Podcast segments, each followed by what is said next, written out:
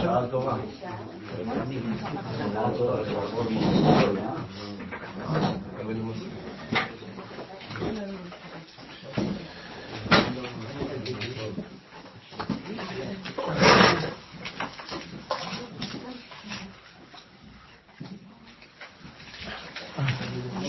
שם קודשה ברכו שמפי בדחילו ורחים ורחים ובתילו.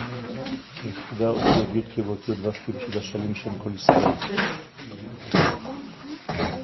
אנחנו ממשיכים בעזרת השם בתיקון כ"א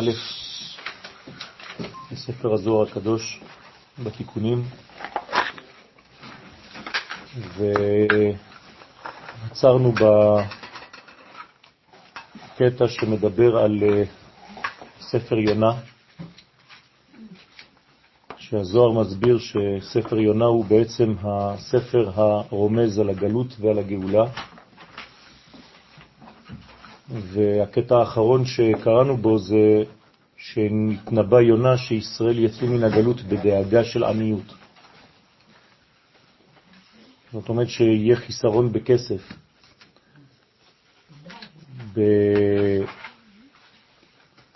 בזמן הגאולה, וכמובן שהעניות היא לא רק גשמית, אלא עניות גם רוחנית, עניין של אה, חוסר דעת, והעניין כאן הוא למלא את החסר הזה במדרגה גדולה יותר, במדרגה של אה, חיבורים, במדרגה של עץ חיים, ולכן הזוהר בא כדי לענות על החיסרון הזה ולמלא את החסר. אנחנו בקטע בצד ימין, הוא ממשיך ואומר, באמצע,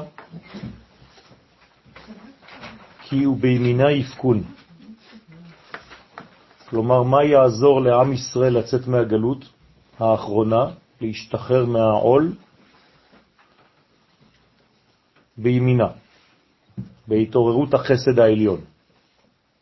יצאו ישראל מן הגלות. זאת אומרת שבלי חסד אי אפשר להשתחרר מהגלות, הגלות תהיה בעצם גבורה יתרה, ולכן צריך לעורר חסד בעולם. כמובן שהחסד הזה מתבטא בכל מיני עניינים, אבל העניין שלו העיקרי זה השפעה. כלומר, הגלות היא רצון לקבל, והגאולה היא רצון להשפיע. בגין דצדיק חי אלמין איהו עני, בית קשר בימינה. לפי שצדיק שהוא היסוד, המחיה כל העולמות, הוא עני. למדנו שהמלכות נקראת אומנם דלה וענייה, אבל גם היסוד הוא בעצמו נקרא עני, כיוון שאין לו כלום מעצמו. היסוד, להזכירכם, הוא בעצם חמש ספירות שממלות את הספירה השישית. חסד, גבורה, תפארת, נצח, הוד.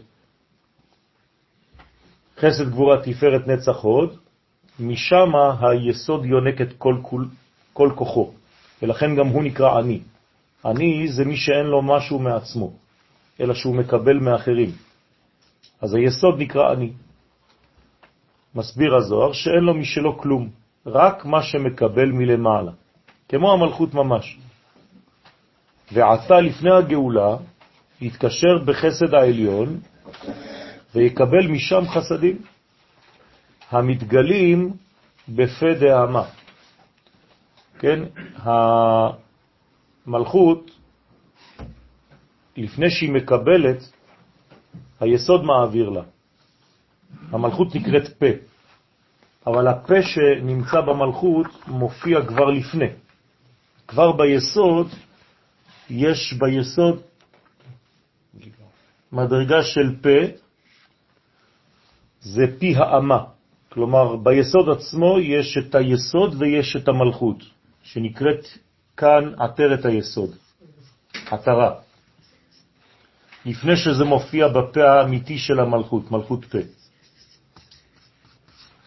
ולכן כל החמש ספירות, חסד, גבורה, תפארת, נצח והוד, מעבירות כל אחד את הכוח שלה ליסוד. והיסוד יש בו פה, שהוא העתרה שלו, לפני שזה מופיע בפה הגדול של המלכות. ומה הוא מקבל כאן בפה הזה?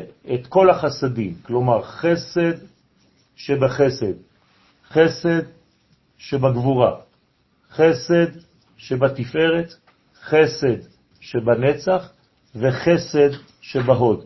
כל החסדים האלה נכנסים ליסוד, ובעצם יש פה עכשיו חמישה חסדים. זה יסוד הגאולה. בסדר? לכן המשיח הוא לשון חמש. חמישה.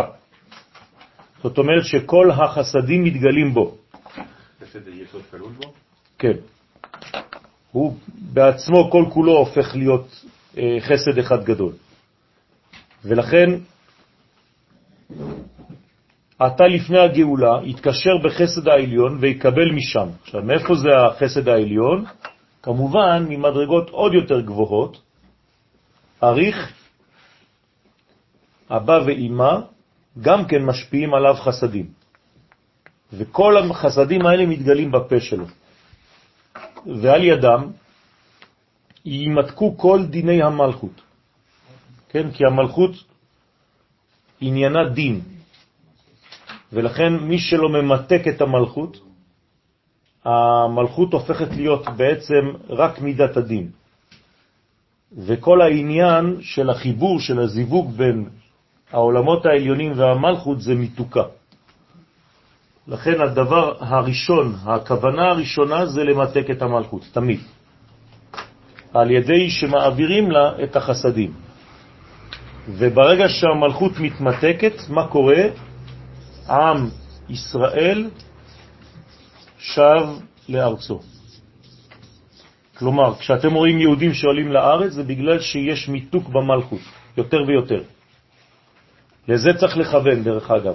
כל מה שאנחנו עושים צריך לכוון, כמו שאנחנו אומרים, לשם ייחוד, קודשה בריחו, כל זה נקרא קודשה בריחו, ושכינתה. וברגע שאנחנו אומרים את הלשם ייחוד, זה לא סתם כדי לחבר ביניהם, אלא כשבחיבור הוא ממתק אותה.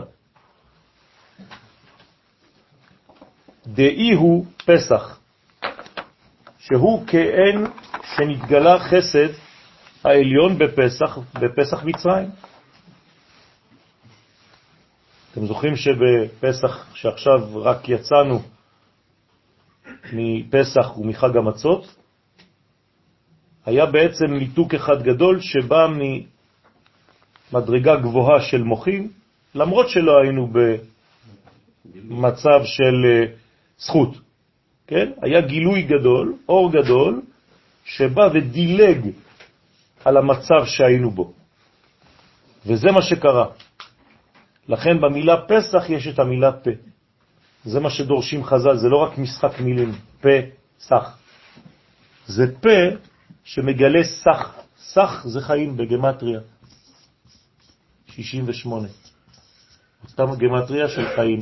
כלומר, ברגע שהפה מגלה חיים, הוא מגלה את הסח, כן? אז הקדוש ברוך הוא חס על עם ישראל. כמו שאנחנו אומרים חס ושלום. מה זה חס? חס זה לחוס, לדאוג ל. ולכן על ידי זה יצאו ישראל משם. כגבנה דישראל, כן שהיו ישראל במצרים, באיתמר בהון, שנאמר בהם, ואת עירום ועריה. נכון? במצרים היינו כל כך חלשים, במ"ט שערי טומאה, חילונים לגמרי, אם אני רוצה להשתמש במילים שאני לא כל כך אוהב, ולמרות זאת כל הדתיים אומרים היום הלל, נכון? על גאולה של חילונים. מעניין. על יום העצמאות לא. מפחיד. אבל על יציאת מצרים, שכולם היו ב-49 שערי טומאה, שזה הרבה יותר מחילוני ממה שאנחנו קוראים חילוני, שם אומרים הלל, בלי למצמץ. בלילה וביום. לכן, ככה קראו לנו, ואת עירום ועריה. שהיו בתכלית העניות, אין יותר גרוע ממה שהיו אז. וגם היו עניים בלי תורה, בלי מצוות, ועם כל זה יצאו בחסד עליון. אז על סמך מה? כבר ענינו. על סמך היסוד הסגולי שבהם. כלומר, יש בעם ישראל יסוד סגולי, שלמרות מצבם החיצוני, הקדוש ברוך הוא דן אותם על פי מצבם הפנימי, והם יוצאים ונגאלים. תשימו לב עכשיו מה הולך. כן יהיה גם עתה בגאולה האחרונה. אז שיפסיקו לבלבל לכם את הראש, שהדור לא מוכן, איך המשיח יגיע במצב כזה, והמדינה, וכל המילים שאנחנו כבר רגילים לשמוע. הזוהר בעצמו אומר לנו שהמפתח הזה ישמש גם בגאולה האחרונה. כלומר, מה יבלוט בגאולה האחרונה? דווקא הסגולה של עם ישראל. למרות שמבחוץ ייראה מצבנו די עגום.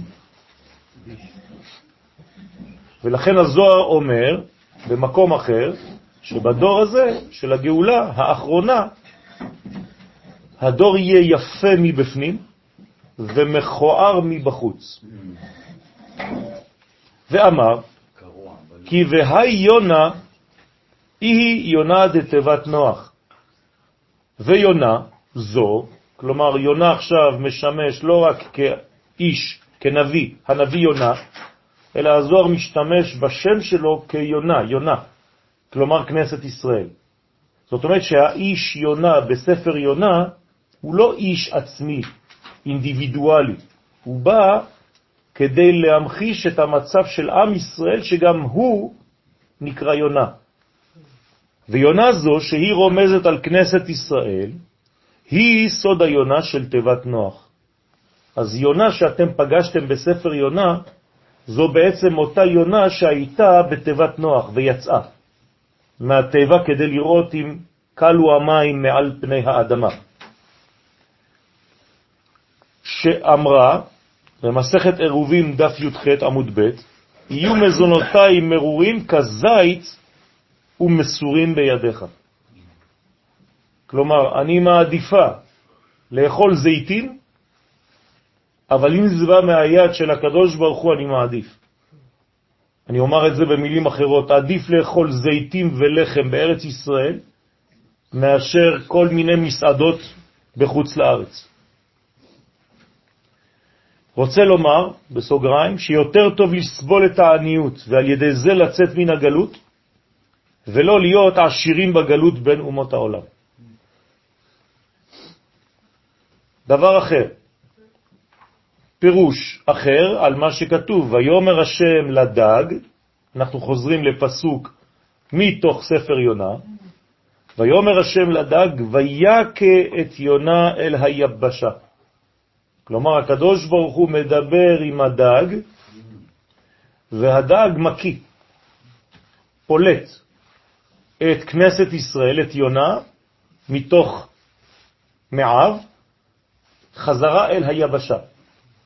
להזכירכם, יונה רצה לברוח מהיבשה, לברוח מארץ ישראל, הוא נסע ליפו, משם לקח אונייה. למה הוא נסע? כדי להפסיק לנבא, שהרי אין נבואה בחוץ לארץ, אז ביקש יונה לעזוב את ארץ ישראל כדי שהנבואה תחדול ממנו. אז מה עושה הקדוש ברוך הוא? הרי מדובר כאן על סגולה, ומדובר כאן על כנסת ישראל, ולכנסת ישראל אין בחירה חופשית.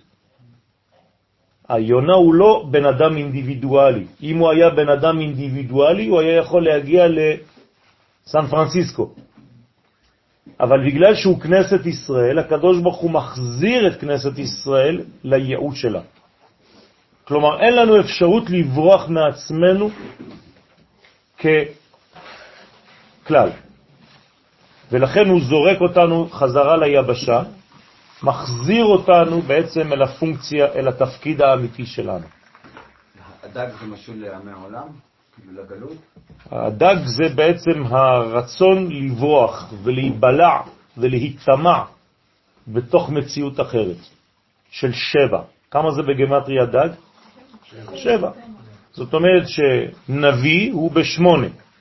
השמונה רוצה להתחבא בתוך השבע, הוא לא רוצה להיות נביא, הוא רוצה להיות כמו כולם. אז הוא נכנס לתוך הדג, או לתוך האונייה, הספינה, לפני כן, זה אותו סיפור.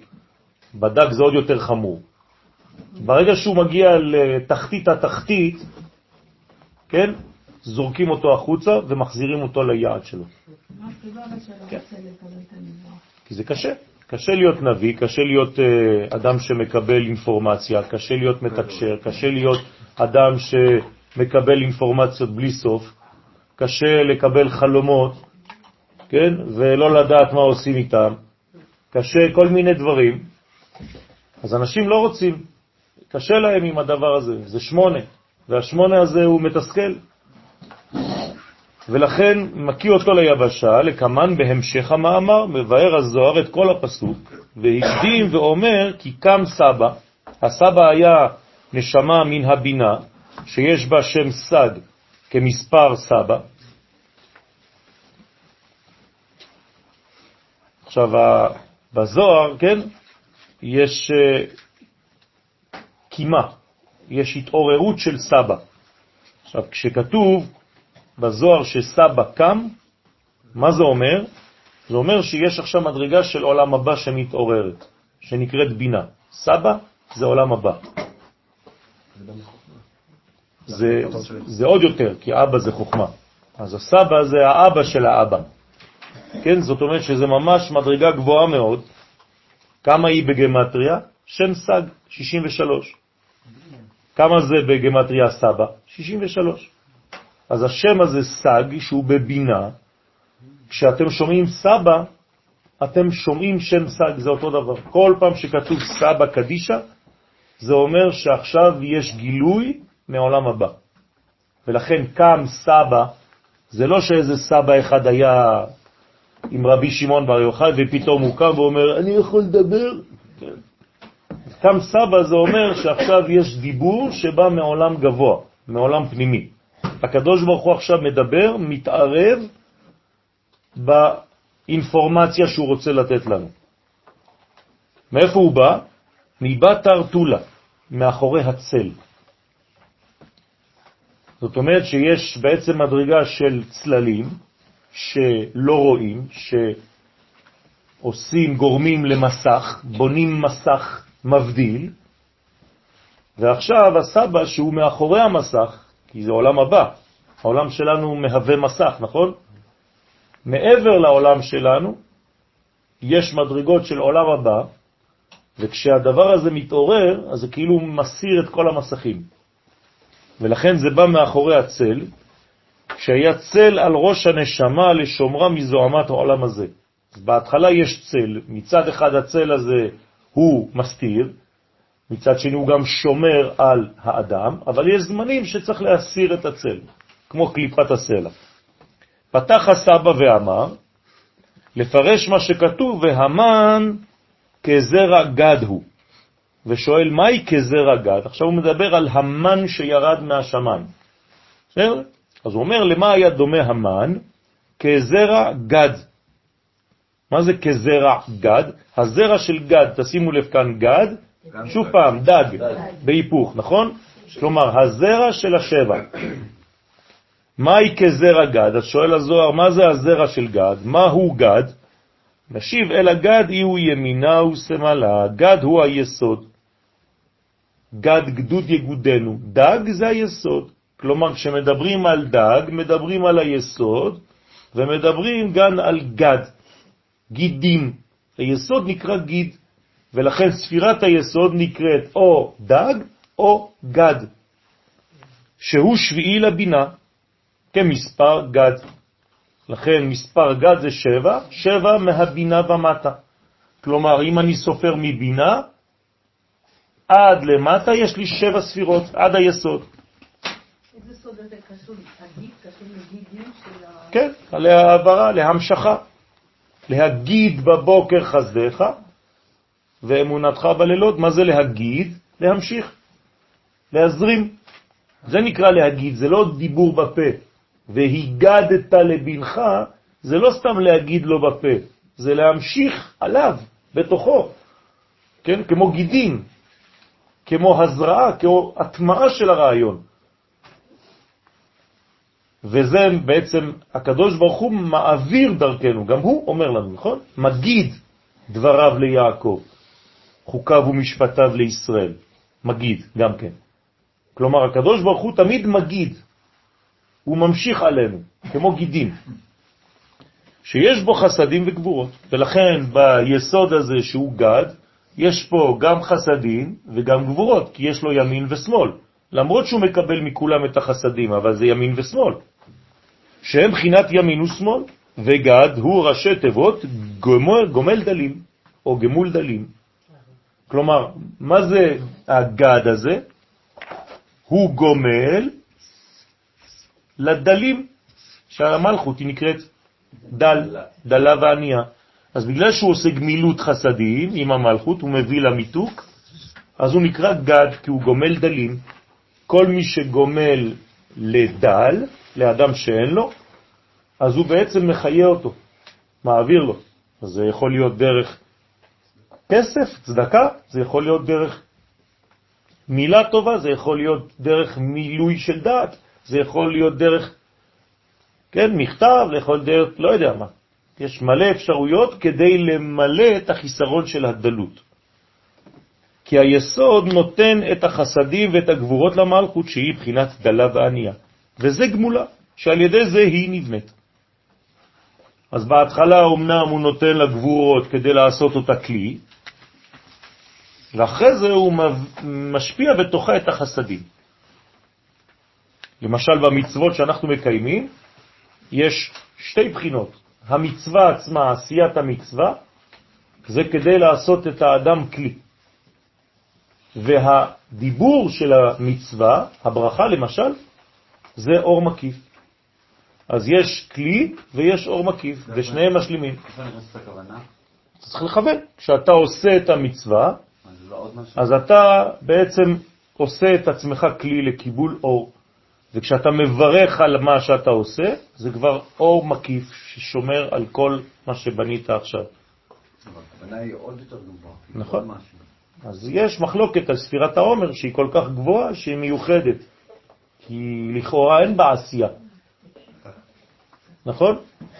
ובכל זאת, חז"ל אומרים לנו, והארי הקדוש אומר לנו שצריך לכוון בספירת העומר בצורה מיוחדת, שהדיבור שיש במצווה הזאת, הספירה, לספור, זה כבר עשייה.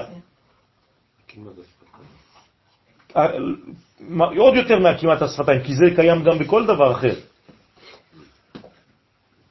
ופה יש משהו מיוחד, עד כדי כך שהאדם שבדרך כלל עושה מצווה, ולא ברך. למשל, הבאתי לולב. התחלתי לעשות ככה. לא אמרתי שום דבר. יצאתי ידי חובה או לא?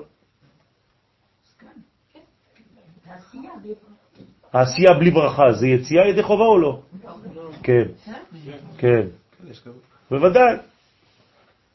מה זה משנה? בסופו של דבר עשיתי את הדבר.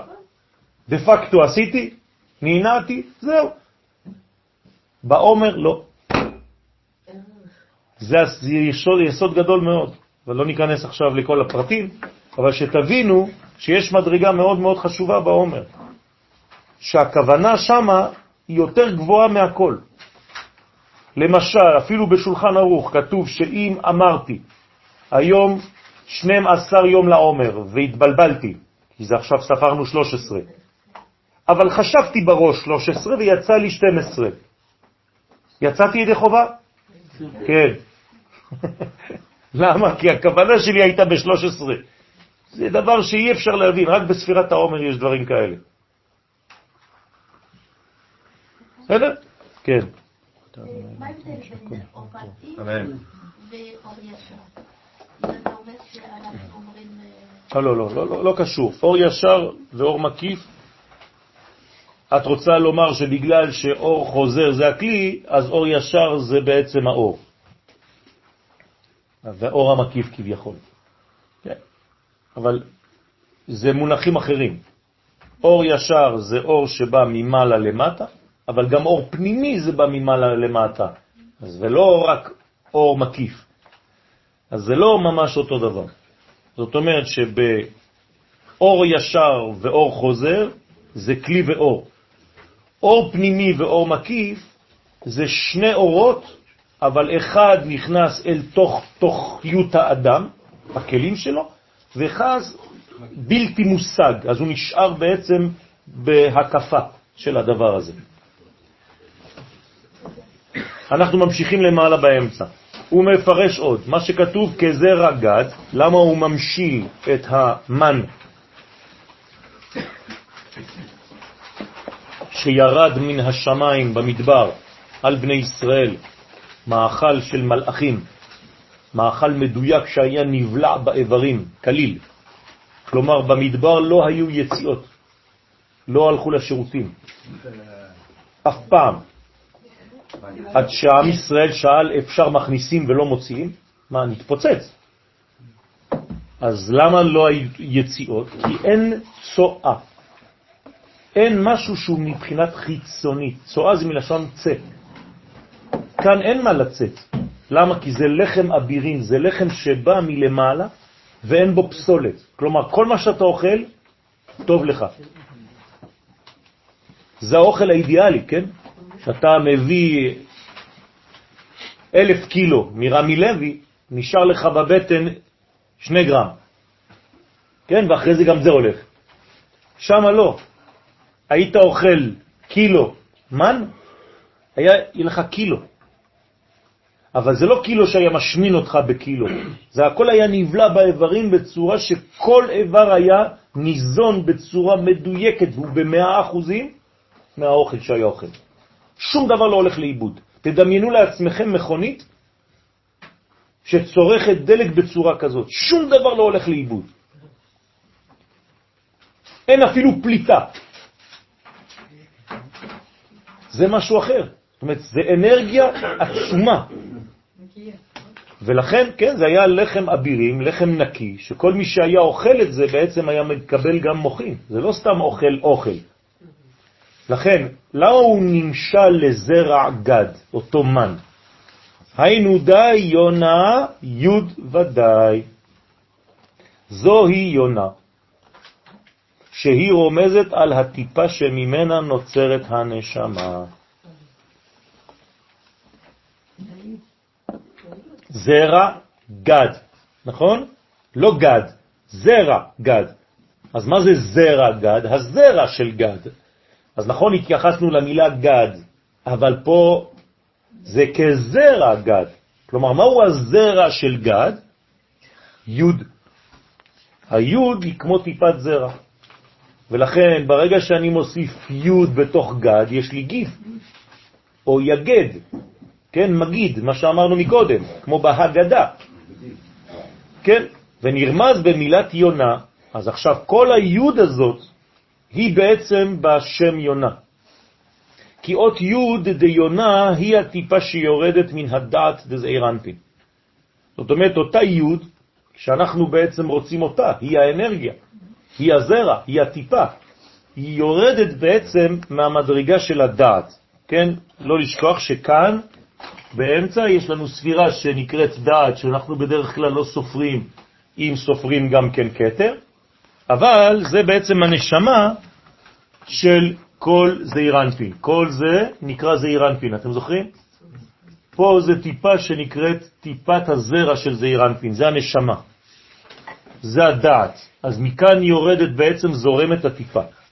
דרך מה יורדת? כמו אצל האדם, דרך עמוד השדרה. דרך חוט השדרה, שהוא סוד אות ו' די יונה. אז אם אני כותב יונה עכשיו, אני רואה שיש לי את הטיפת זרע, ואחרי זה זה יורד דרך עמוד השדרה של הו' של יונה, ונשאר לי בעצם נ"ה, נכון? והטיפה נכנסת בין נצח והוד נ"ה. נצח והוד. אז הנה יונה. אז הנה המילה יונה, אתם מבינים שזה בעצם י' זרע, שיורד דרך עמוד השדרה, שזה אירנפין, ונכנס בנצח והוד. אז עכשיו כשאתם מדברים על יונה, תבינו שהן כנגד אותיות נ"ה דיונה, ומשם יורדת ליסוד שהוא דג הגדול. הנה, כל היונה הזאת, זה כל הטיפה שיורדת עכשיו ליסוד, שהוא הגד או הדג. וזה שאמר טיפה חיוורת. אות י' היא טיפה לבנה. אות י' היא טיפה לבנה, מן החסד שנמשכת ביסוד. למה טיפה לבנה? כי כל פעם שהזוהר רוצה לדבר על חסדים, הוא נותן לחסדים צבע. מה הצבע של החסדים? לבן. כלומר, לבן זה לא לבן כמו סוכר או חלב, זה שקוף. כלומר, הזרע, השפע, הברכה, הטיפה של החסד, החסדים הם שקופים. פירוש המילה שקופים, הם לא תופסים מקום. אין להם גוון משלהם, זה מה שזה אומר. כלומר, זה נוזל מן לבנון, ונוזלים מן לבנון, כלומר מהלובן העליון, בלי לתפוס צורה. כל דבר שמקבל צבע בעולם הזה, זה אומר שיש לו כבר משלו. דבר שלא תפס צורה, שנשאר בעצם נאמן למקור, אז הוא שקוף. כי למעלה אין צבע, אין צבעים. ברגע שיש גוון, שיש צבע, יש כבר כיוון, יש כבר מסלול, יש כבר הגבלה, יש כבר לבוש, יש כבר הסתרה, יש כבר מגבלה. למעלה אין עדיין את כל זה.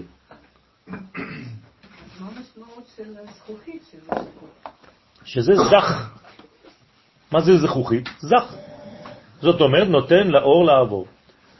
למרות שהוא, כן, מסך, אבל הוא נותן לדבר לעבור, ולכן אנחנו צריכים להפוך להיות זקים כמו זכוכית. להיות אנחנו, אבל לתת לאור לעבור. דבה ישתלים גד. למה ביונה יש יוון? מה? למה ביונה יש יוון? למה יש נוי? למה יש וינה? אבל אולי יש קשר. אה? בטח שיש קשר, יש קשר מכל הדברים. זאת אומרת, מה זה העניין של, של יונה? עניין של יונה זה הזרמה של זעיר אנפין. מה זה יוון? זה אירנפין. לא, יוון זה זעיר אנפין. זה היופי של האסתטיקה.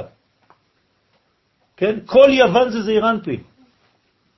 אבל בצורה לא מדודה, לא נכונה. כן? אובר. גם אצלנו יש יוון, רק שאנחנו, עם ישראל, כולם צדיקים, אז את מוסיפה את זה, זה הופך להיות ציוני. ציוני זה יווני משוכלל. נכון. כן. לכן דבי השתלים גד, מחילה, תודה. ואית עביד גיד. אז הנה עכשיו היוד הזאת נכנסה לתוך יונה, לתוך גד, ועשתה ממנו גיד, שבו נשלמת מילת גד ונעשית גיד שהוא היסוד. למה היסוד נקרא גיד? בסוגריים, כי גיד מספרת טוב בגמטריה, שהוא היסוד הנקרא טוב. תמיד שאתם רואים וירא אלוהים כי טוב, טוב זה יסוד. זה קודים. כמו שכתוב בישעיה, אמרו צדיק כי טוב. אז צדיק נקרא טוב. ותרא אותו כי טוב הוא. על מי נאמר? משה. אז משה יהיה צדיק. ועל דה זרעה דאי היא יוד, דאי היא טיפה קדישה. ועל כן זה הזרע שהוא סוד אות יוד שביסוד, שהיא הטיפה הקדושה שממנה נבראות נשמות הצדיקים. בסדר? משם באות נשמות של צדיקים, מאותה יוד. מי שיש לו את היוד הזאת, אז הוא בעצם בא מנשמה של צדיקים. איתמר, נאמר בה, ויקה את יונה, דהיינו את הטיפה הקדושה אל היבשה. אז מה עשה הדג? החזיר את הטיפה הזאת, נתן את הטיפה הזאת, הקיא אותה, והחזיר אותה אל היבשה. כן? דאי היא נוקבה. איפה זה היבשה? ארץ ישראל. לצורך העניין בפשט. בקבלה זה המלכות, נכון? אז הנוקבה שהיא הנקבה, דהיינו המלכות. המקבלת את הטיפה מיסוד. אז מה עשה בעצם כאן הדג? זה הכל רמז, לא כמו שבפשט אמרתי לכם שהוא ברח ועכשיו זה מחזיר אותו, אלא הוא בעצם היסוד, הוא עשה את הזיווג. ומה קורה כשיש זיווג? הזכר זורק את הזרע שלו כמו חץ, נכון? יורק כחץ, ככה זה נקרא. ולכן זה מה שעושה בעצם הדג. מה עושה הדג כאן? זורק את הטיפה, איך קוראים לטיפה כאן? יונה. איפה הוא זורק אותה? למלכות, לנקבה. כלומר, בעצם ליבשה יש כאן זיווג. אז הספר כאן, ספר יונה, מתאר לנו בצורה נקייה זיווג בין העליונים לבין התחתונים, והטיפה נקראת יונה. סליחה, שניהם ביחד. מה, מה אמרת? בגלל שאין לה כלום. אין לה כלום בהתחלה, היא יבשה. אישה שלא מקבלת מבעלה, מתייבשת. כן. המושג הזה, אה, וייקה, אנחנו יודעים עוד הרבה מילים, כן. אבל הוא בחר דווקא וייקה. נכון. זה כאילו קצת אגרסיבי נכון, מבחינתו. נכון, נכון. זה אומר שזה בעצם דבר זה שהוא לא חייב מצב- לפלוט אותו. זה לא מצב כאילו שהוא רציונלי, שטבעי, ויכל ויוצא. נכון, נכון. וייתן.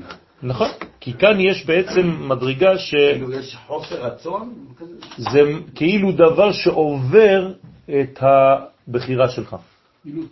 זה כבר מדרגה שהיא מעבר לרצון שלך. זה כבר עובד בצורה, הייתי אומר, טבעית. ברגע שהגעת לשלב הזה, זה מקיא את זה החוצה. ממש, כמו, לידה, כמו זרע שיוצא, זה אותו דבר. ברגע C מסוים, אתה כבר לא יכול לשלוט על זה. וממה דהבת יבשה, ה, ואז ממה שהייתה המלכות יבשה, בסוד אות ה, או יבשה, זה אותו דבר, דהיינו שהייתה תפלה אל שם יקו, י' כ' ו', דזעיר אנפין. מה זאת אומרת תפלה לשם יקו?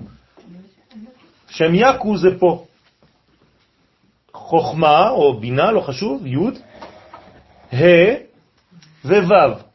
כלומר, חוכמה, בינה, י' כ', ו' זה אירנפין, זה נקרא יקו. מה חסר? ה'. אז ה' האחרונה כאן היא, ולכן היא תפלה ליקו. מה זה תפלה? היא הכלי של יקו, של י' כ' ו'. בסדר? היא נקראת כלי, ולכן היא נקראת תפלה. זאת אומרת שביחס אליהם הם שלוש והיא אחד, והיא אמורה לקבל את השלושה למעלה.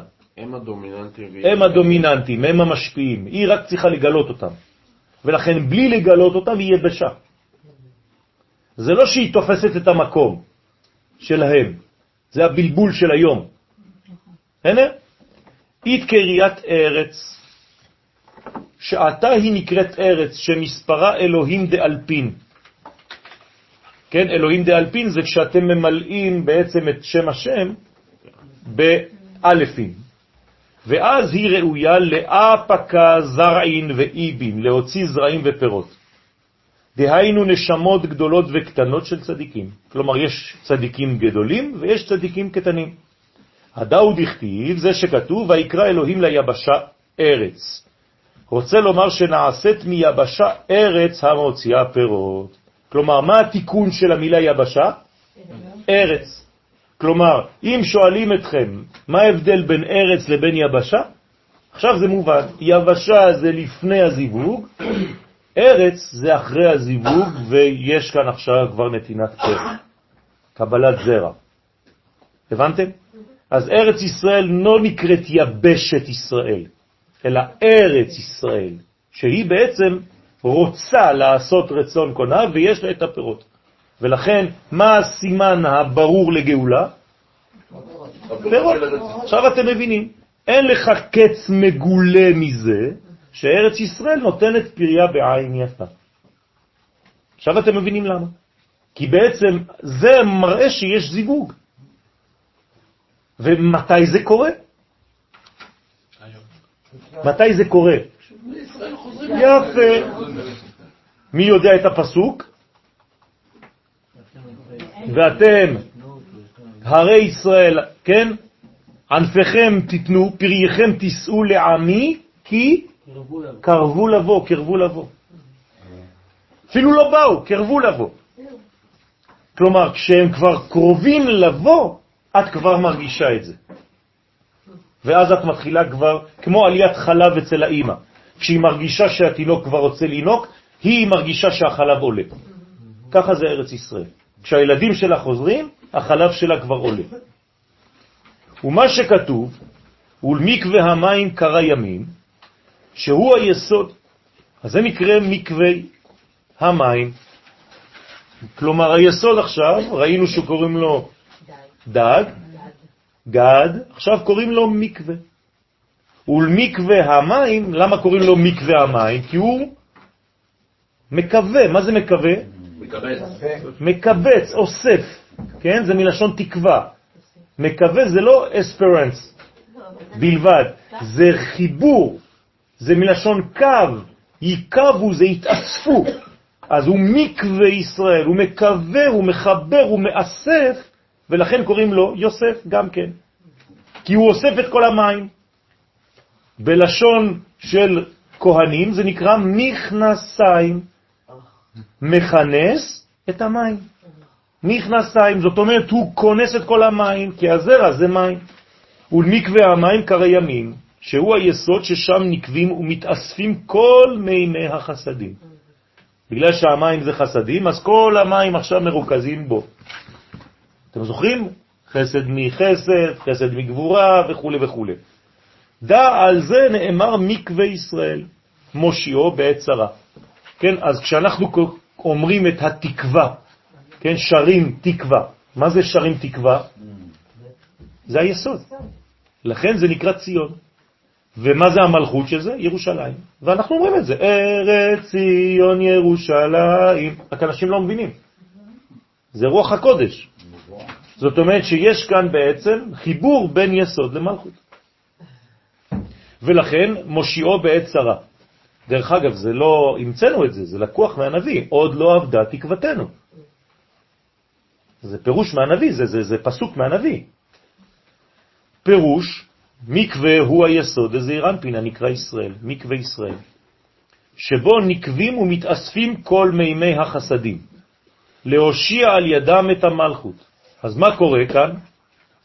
החסדים מושיעים את המלכות שהיא בעת צרה, שהיא נמצאת במצב של צרה, במצב של חיסרון, במצב של מצרים, של צרות. למה יש צרות?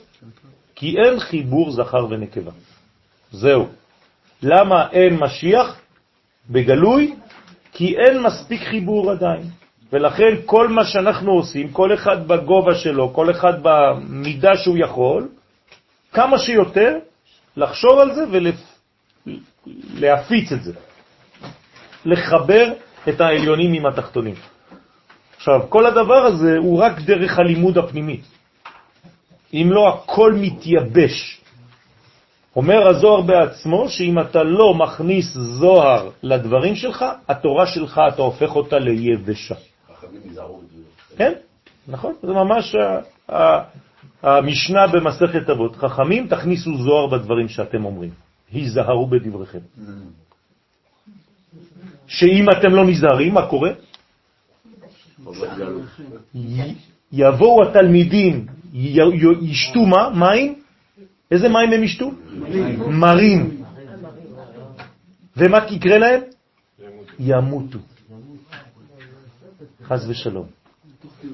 כן, מתוך הדברים של, ה, של הרב, חז ושלום, שלא מביא זוהר לתלמיד, התלמיד מתייבש, הוא הולך לגלות, שם התחוב הוא חובת גלות, כלומר זה תורה גלותית, שיבואו התלמידים וישתו וימותו. אין יותר גרוע מזה. לכן חכמים היזהרו כל הזמן, תכניסו זוהר בדברים. אפילו בצורה עקיפה, בצורה מעוגלת, בצורה שקטה, תכניס זוהר. אתה לא צריך להגיד, כי אנשים פוחדים. אתה אומר להם, כתוב בזוהר, הכל נסגר. תוך שנייה. לא רוצה לשמוע. ולכן, כשהיא בעת צרה, דהיינו באחיזת החיצונים. אז החיצוניות לא מאפשרת לפנימיות להיכנס. ברוך השם, סיימנו מאמר. אתם יודעים שכל מאמר שאנחנו מסיימים בזוהר, בסייעתא דשמיא, זה כמו שנה שלמה של לימוד גמרא. אז עכשיו סיימנו שנה שלמה של לימוד גמרא. כן, זה הקבלה. לא אני אומר את זה, רבותיי, ככה זה, זה הכתובים. אנחנו, לא, אנחנו רק עושים את רצון השם מה שאפשר בסייעתא דשמיא. אז צריך לעשות איזה מיני יופי, כן? ועכשיו אנחנו מתחילים מאמר חדש. כן, אתה יכול לשלוח בוואטסאפ איזה כל מיני, יש כל מיני דברים כאלה עם שמפניה, לא יודע. טוב. האדם היה שקוף, נכון? כן. אז זה מעיד על זה באמת שהוא כמו הזרע. נכון, נכון, נכון, נכון, בדיוק. להבין את המאמר הבא, בעזרת השם, להבין את המאמר הבא בעזרת השם, נקדים מה שכתב האריזל בעץ חיים, בעניין סדר הייחודים, שתחילה נעשה ייחוד דנשיקין, שהוא ייחוד חוכמה ובינה מיני ובה. כלומר, אומר הארי הקדוש, זכותו תגן עלינו אמן, שכל פעם שיש ייחוד, קודם כל יש ייחוד עליון של נשיקות. כלומר שהחוכמה מעבירה לבינה והבינה מעבירה לחוכמה הבל פה, רוח. כן, זה נקרא רוחה ברוחה. ומשם יוצאת הטיפה הקדושה בסוד אות י' דרך הדעת. כלומר, מהזיווג הזה של הנשיקה, יש כבר טיפה שמתחילה לצאת.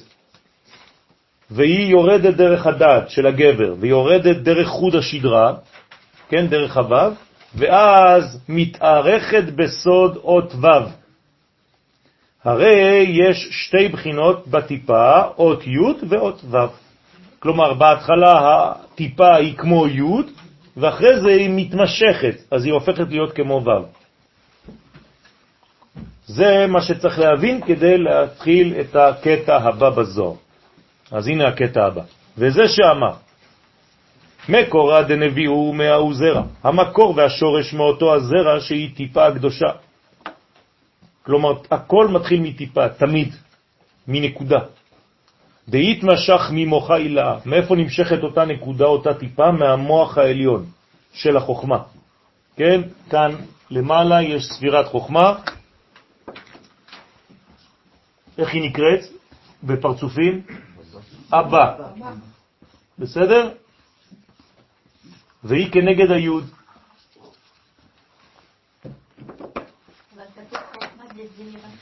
נכון, זה החוכמה של זעיר אנפין. זה, זה המדרגה שלו, זה החוכמה שהוא מקבל, משם הוא מקבל. אצל זעיר אנפין זה יהיה חסד. כלומר, זה אותו דבר, זה המדרגה. והיא, כן, מוסרה לבינה, שבו בסוד ייחוד בנשיקים. ואז בתוך החוכמה עצמה יש בינה, ואז יש להם נשיקה ביניהם, ואז הוא מעביר כבר את הטיפה הזאת לבינה, והי טיפה היא י' זעירה, וטיפה זו היא כמו י' קטנה, כד נפקת מן מוחה דהי חוכמה, וכשהיא יוצאת מן המוח של החוכמה, שהיא סוד אות י' דשם הוויה, נכון? י' כו' כזה הי', יורדת הטיפה שהיא סוד המד דרך הבינה. כלומר, שזה מים של הזכר, מד, מים דחורים. אז הטיפה הזאת יורדת מהזכר שנקרא חוכמה. דרך מה היא יורדת? דרך הבינה. אז כל ספירה נטלת חלקה. אז כל ספירה מתשע הספירות זעיר אנפין, לוקחת ממנה את החלק של החיות ושל המזון שהיא צריכה. הטיפה כשהיא יורדת, תוך כדי ירידה, היא עוברת דרך כל מיני מקומות, תחנות. כל תחנה לוקחת את מה שהיא צריכה.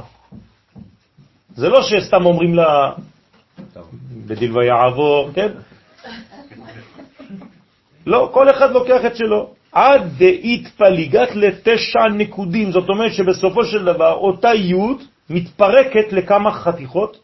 לתשע. תשע נקודות.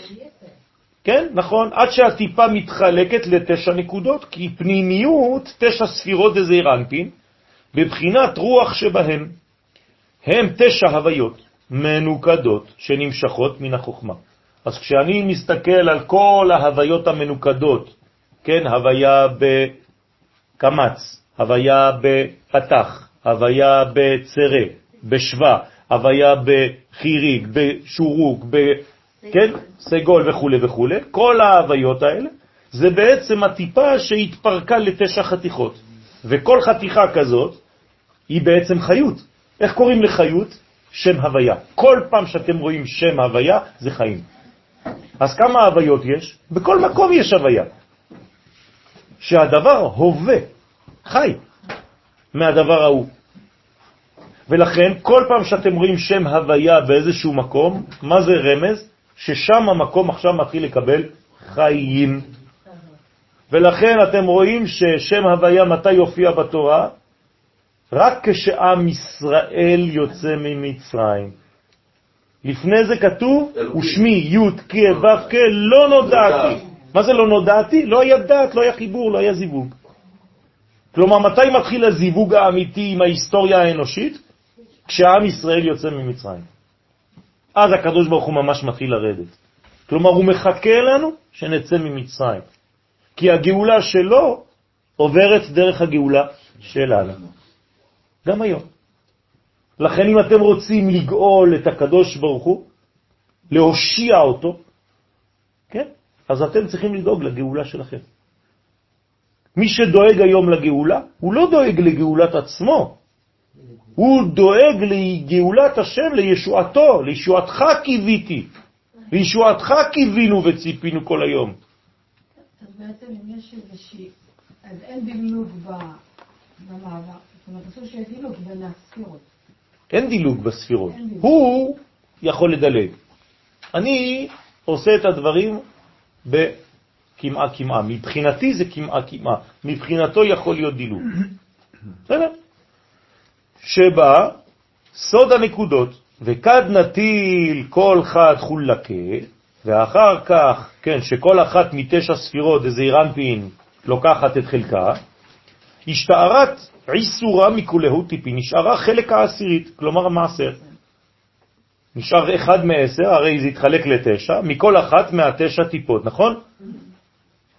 דהיינו המלכויות שהן העשיריות. אז מה נשאר בעצם בכולם? עשירית, עשירית, עשירית, עשירית, עשירית, עשירית. זאת אומרת שבעצם נשארו המלכויות של כל מקום. מלכות דחסד, מלכות דגבורה, מלכות וכו'. אז זה נקרא העשיריות של, תשע טיפות שלקחו מהתשע ספירות. דנטילת האי יבשה, אז מי מקבל את כל המלכויות הקטנות האלה? המלכות הגדולה, האחרונה. כלומר, ממה היא עשויה המלכות? מכל המלכויות הקטנות. בדיוק. אם תפתחו את המלכות, תסתכלו מלכות דחסד, מלכות דגבורה, מלכות דגבורה, זה, זה לא תמצית, זה להפך, זה ריכוז, תמצית זה, זה, זה הפוך, תמצית זה רק יסוד פנימי שעדיין לא רואים, כאן זה ריכוז של כל הספירות, של כל המלכויות. כאילו, מה? לא, הוא מקבל. לא, לא, לא, לא, לא, כל הספירות, בכל הספירות יש מלכות, יש מלכות דקטר, יש מלכות דחוכמה, יש מלכות דבינה, תקחי כל מלכות מכל אחד, תבני מלכות אחת שלמה. זהו. כאילו. נכון, זה לא מיועד למלכות, מיועד מתחת למלכות, לעולם. כאן זה עדיין ספירות. זה מיועד לעולם. עכשיו, אחרי המלכות מי בא? עם ישראל.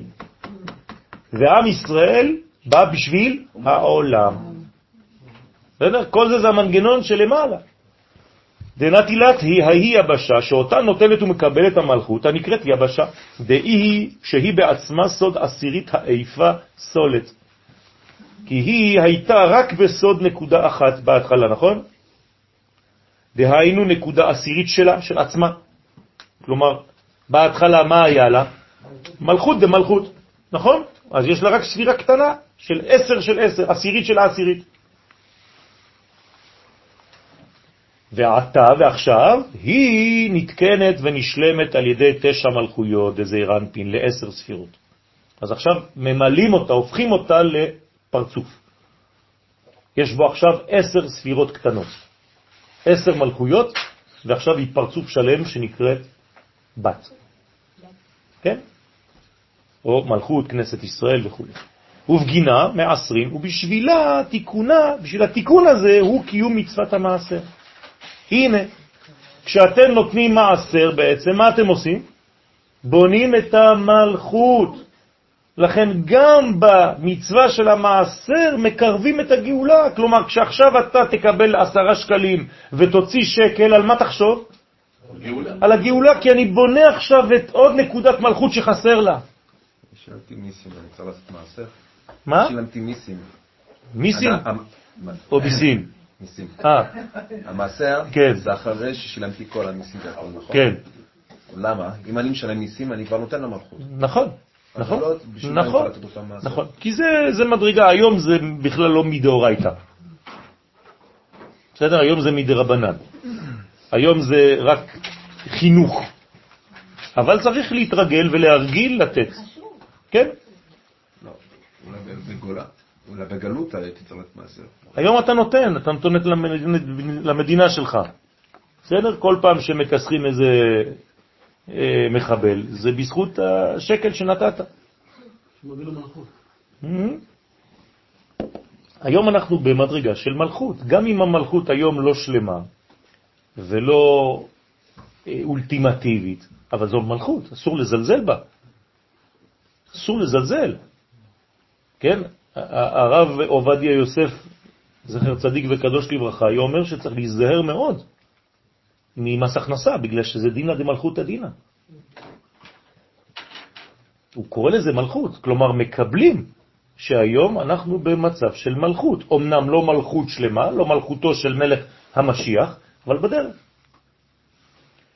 המלכות, אני חוזר ואומר לכם, זה לא שחור שעובר ללבן, זה בונים את זה לאט לאט. המלכות נבנית. כלומר, צריך רקע כדי שהמשיח יבוא ויתגלה. הוא צריך חומר. מה יהיה החומר של המשיח? כל מה שיש היום. דהיינו, כדי להמשיך אליה, אלו תשע מלכויות, כדי להשלימה לעשר ספירות. אז כל פעם שאני בעצם עוסק במצוות מעשר, בסייעתא דשמיא, אני צריך לחשוב בכוונה שאני בעצם בונה את המלכות, משלים אותה לעשר ספירות. עוד שנה גמרא.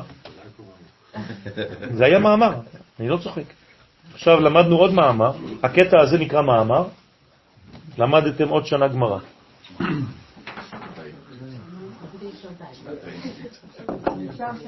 משתלם, לא?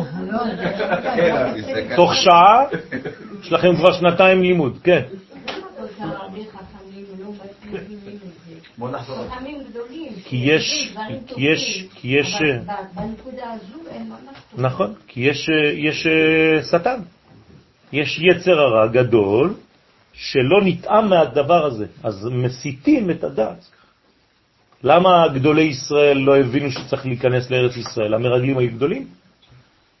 למה כל החכמים הגדולים לא הבינו שצריך לעלות לארץ ישראל ומתו בגלות, מתו בשואה, מתו נשרפו כמו שראינו אתמול כל יום השואה, ממה זה? גם כן אותו דבר, הרבה אנשים שהיו לומדים. יש ספר, נכון? זה לא פשוט. אם את יודעת לעשות בירורים, כן. אני בדרך כלל אומר לאנשים צעירים, תיזהרו איפה אתם לומדים, כי זה נכנס בצורה שאתה לא מבין. ולכן צריך כל הזמן להיזהר, זה לא חז ושלום שהתורה שלהם לא שווה כלום, אבל הגוון הוא לפעמים מסוכן, כי זה בעצם מה שאמרתי קודם. מה אומרת המ- המשנה? שבסוף אתם אוהבים אפילו את הגלות. אם הרב לא אומר לתלמיד שלו שאסור לו לחיות בחו"ל, הוא אומר לו שהעיקר הוא שילמד תורה, התלמיד מה הוא מבין? שהוא יכול לגור בסטרסבורג. וחז ושלום, אז הוא אומר, אבל אני גדול בתורה שם. אבל לא ביקשו מכם את זה. מבקשים מאיתנו משהו אחר כאן, לבנות את המלכות שלנו. ולכן יש כאן דאגה מאוד מאוד מיוחדת לדבר הזה. לכן היצר הרע עובד שעות נוספות כדי לשבור לנו את הרגליים בעניין הזה. ולכן זה כל כך קשה וכל כך דיברו לשון הרע על הלימוד הזה. במשך אלפי שנים, וזה עבד. שהרי עד היום כולם פוחדים, אתה אומר זוהר, כאילו מה אמרת? מפלצת. היום, ברוך השם, הקדושה מתחילה לחלחל, ואין לך שיעור שאין בו את, השיעור, את הדבר הזה, יותר ויותר. למה? כי זהו, זה הכלי, זה הנשק. עוד מעט אנחנו נגיע בעזרת השם לתיקונים. אתם רואים, התיקון הזה הוא ארוך מאוד. אנחנו עדיין בתיקון 21 כמעט שנה. ועוד לא סיימנו אותו. ובתיקונים הבאים הם מאוד קצרים. אחרי זה נעבור ממש מהר מתיקון לתיקון. יש 70 כאלה, אנחנו ב-21. לא, 21, זה הדף 14 זה רק המקור שלי, של יואל. התיקון הוא 21, זה רק כדי שלא נתבלבל בדפים, 14. בסדר? מה שראינו עכשיו התקופות של יוסף יצאו. כן, בדיוק, בדיוק, בדיוק. הוא רצה בעצם לבנות את המלכות דרך אותה אישה. היא ידעה שממנה... אז זה בכוונה שלא יצא? בוודאי, יש... הוא לא רצה. הוא לא רצה, היא חשבה שהיא בעצם, והוא בונים את המשיח. היא כיוונה לזה, כן? אשת פוטיפר. היא ראתה ביוסף את הפוטנציאל המשיחי. כלומר, היא ראתה שהמשיח נמצא אצלה בבית. אתה יודע מה זה אומר? בעלי הביא לנו את המשיח לבית. מה אני עושה עם בעלי? לך לעבוד. כן? תשאיר אותי עם המשיח. זה מה שזה אומר. זה לא צריך לקחת את זה רק בפשט. היא מבינה כאן פוטנציאל, האישה יש לה חוש כזה. כן? בסדר, נכון. עובדה שאחרי זה זה עבר דרך הבת שלה. כלומר, היא לא הבינה את כל התמונה. אבל היא הרגישה. היא הרגישה שיש לה משיח, שיש לה פה פוטנציאל משיחי, שהיא עכשיו עם מלך. יוסף הוא מלך, גם אם הוא היה סתם סמרטוט בהתחלה, היא ראתה כבר. זה הכוח של האישה, לראות כבר לפני מי יש לה בבית. טוב, אז יופי, מתחילים עוד uh, מאמר חדש, אבל להבין את המאמר הבא, בעזרת השם, נקדים מה שכתב האריזל בעץ חיים, שיש ג' חלוקות בעניין הטיפה הקדושה. כלומר, עכשיו האריזל לוקח לנו את הטיפה, טיפת הזרע, ופותח אותה בזכוכית מגדלת. הוא אומר לנו, בתוך הטיפה יש בעצם חלוקה של שלושה חלקים, בכל טיפת זרע. אוקיי? לא, לא, לא, לא, לא. אנחנו מדברים עכשיו על הטיפה עצמה בלי הספירות. כי לפעמים שמקור המשכתה היא מן החוכמה, כלומר, תלוי מאיפה היא התחילה לזרום. לפעמים הטיפה מתחילה מהחוכמה, עכשיו יש גילוי. לא כל הטיפות מתחילות את הדרך שלהן מאותה ספירה. כן? לפעמים המקור שלה זה החוכמה, ולפעמים המקור שלה זה הדעת, ולפעמים המקור שלה זה החסדים והגבורות דאימא, בבב קצוות דזעיר אנפין. במה זה תלוי? באדם? זה האדם. זה האדם, זה האדם, כל זה האדם. הכוונה? בזמן של הזיווג ובמקום של הזיווג.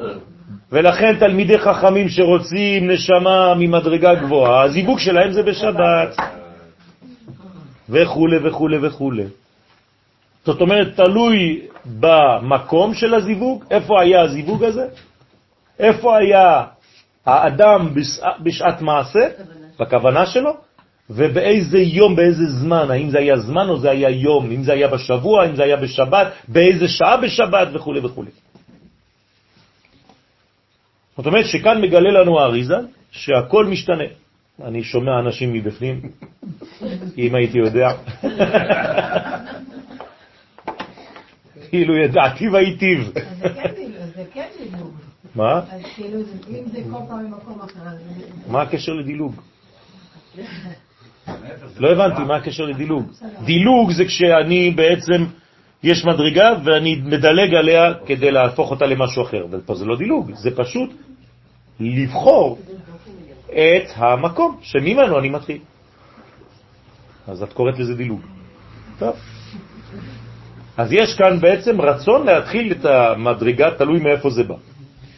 וזה שאמר, וההיא טיפה בעמודה דאמצעיתה, התארחת, ואותה טיפה הקדושה, כשיצאה ממוח החוכמה, הייתה כמו אות י', כלומר, כשהטיפה יוצאת מהחוכמה היא דומה לי'.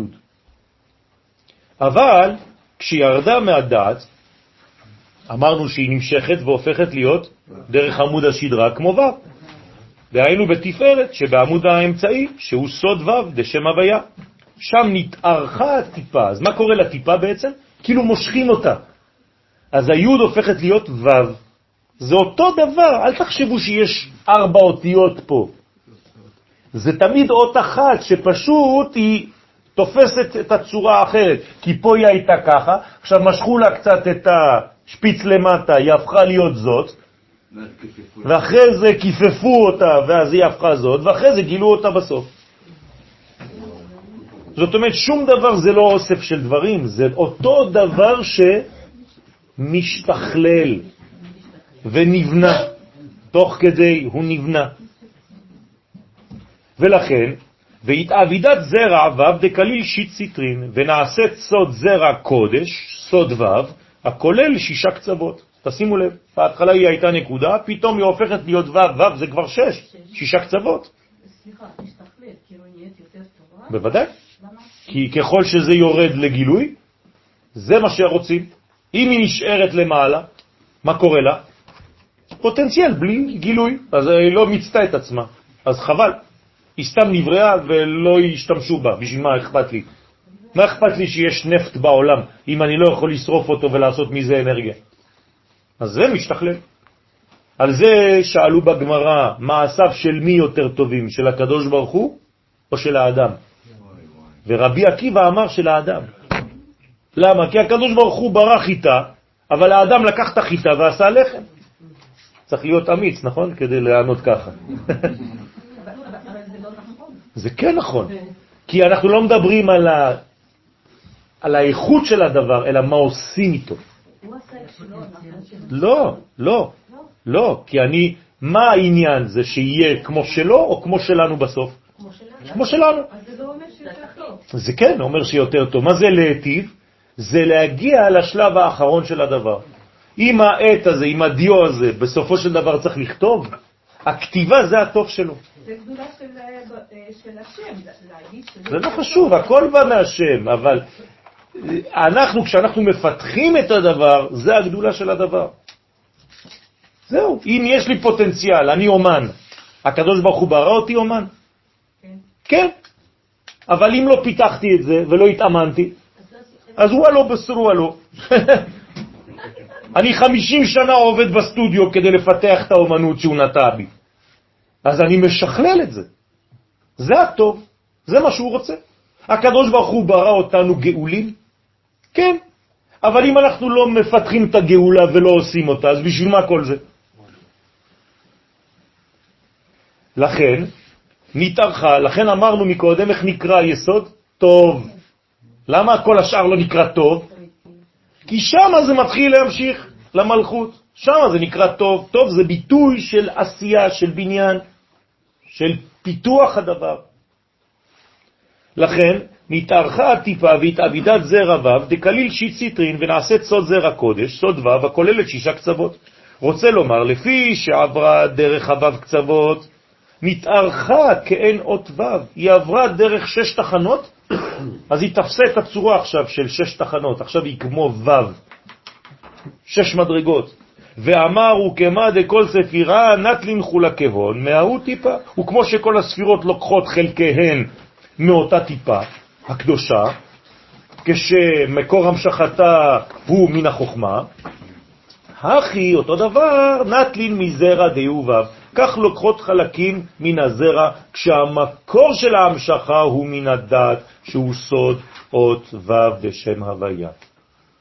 זאת אומרת שיכול להיות שזה יהיה מיוד, ויכול להיות שזה עכשיו בו'. כלומר, כל אחד לוקח ממה שזה עובר לידו. וההפרש שביניהם הוא, אז מה ההבדל? כד יהיו זעיר התאבית שיט, כשהטיפה היא בבחינה קטנה, דהיינו כשהמקור של ההמשכה שלה הוא מן הדעת, נמוך. כן, נמוך, אז היא בסוד אות ו', קטנה, בלי ראש. כלומר, מה זה ו' בעצם? זה כמו גוף בלי ראש. איפה הראש? היוד. אז אתם רואים שעל הו' יש ראש, יש יוד. איך אני כותב ו'? יוד וקו. אז אם אני לוקח רק את הקו, לקחתי בעצם גוף בלי ראש. יפה מאוד. ואז הטיפה מתחלקת רק לשש, לשש בחינות. כלומר, מי שיש לו בעצם גוף בלי ראש, אז הוא יש לו רק ו' קצוות. הוא בעצם כמו בן שש. מה חסר לו? מוחין. ולכן הילד הקטן או האדם הקטן שאין לו מוחין, שאין לו חוכמה ובינה, הוא נקרא מוחין דקטנות. הוא במוחין דקטנות. זאת אומרת, זה כמו גוף בלי ראש. בסדר, ביחסי. זה משם. זה יחסי. אבל זה עדיין תינוק שנולד. יש לו גוף. כן, אבל אין לו עדיין מוחין. אז המוחין שלו הם בתוך הגוף. זה מוחין דקטנות. זה נקרא עדות. בגלל זה פסול נכון. לעדות. אז כד נטיל ויוד, נכון? סליק לשיטין, אבל כשנוסעת, תשימו לב לביטוי, כשנוסעת, זה נסיעה. כן, היא, היא נוסעת בחיים שלה. כשנוסעת ונמשכת הטיפה ממקור המשכתה מן החוכמה שהיא סוד אות י' ואז נעשית זעיר אנפין בסוד ו' עם ראש שהיא הי' ואז נכללת י' עם ו'. אז עכשיו אם יש לה ראש, אז י' עם ו', כמה זה? זה כבר 16. כלומר הוא בן 16. 16 מלאו לנער. בסדר? אז עכשיו יש לו, מתחיל להיות לו מוכין, זאת אומרת שעכשיו הוא ממש מסוגל אפילו להתחתן כבר. ונגדלת הטיפה ל-60 בחינות. כלומר, 6 כפול 10, זה לא רק 6 ועוד 10. דהיינו שיט זימנין 10, 6 פעמים 10. אז זה כמו שהוא בן 60 כבר. למה? כי כל ספירה עכשיו היא בת 10. כי כל אחת מן הוו קצוות נוטלת את חלקה אחר שנתארכה הטיפה בחוד השדרה ונעשית וו. ואז נחלקה הטיפה בוו קצוות ל-60 בחינות. ואמר, גם שאמרנו שהטיפה נחלקת לעשר בחינות, לתימה שיש בכל ספירה, שזה אירנפין, עשר בחינות. אבל כל ספירן, כל חד יהיו תשע, אבל כל עשר ספירות של זעירנפין, כל אחד היא רק מתשע בחינות, ומלכות בה ישתלים כל חד לעשר, על ידי המלכות נשלמת כל ספירה לעשר בחינות. זאת אומרת שבסופו של דבר חייבים את המלכות כדי להשלים כל מדרגה לעשר. כי כל מדרגה בלי המלכות היא כמו תשע. אז מה הרעיון פה בגיל בסדר. 60 של האדם? אז מה כתוב? בין 60 ל... בינה. לא. לא. בין 50 ל... 60 לבינה. לא. בין 50 לעצה. בין 60 לזקנה. בסדר? מה זה אומר?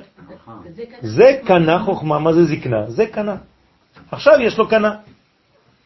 יש לו קניין. וכל ההתמשך בין 40 לבינה, כן? כן. ואיזה פרק זה?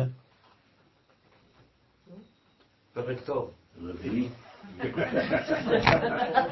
פרקי אבות.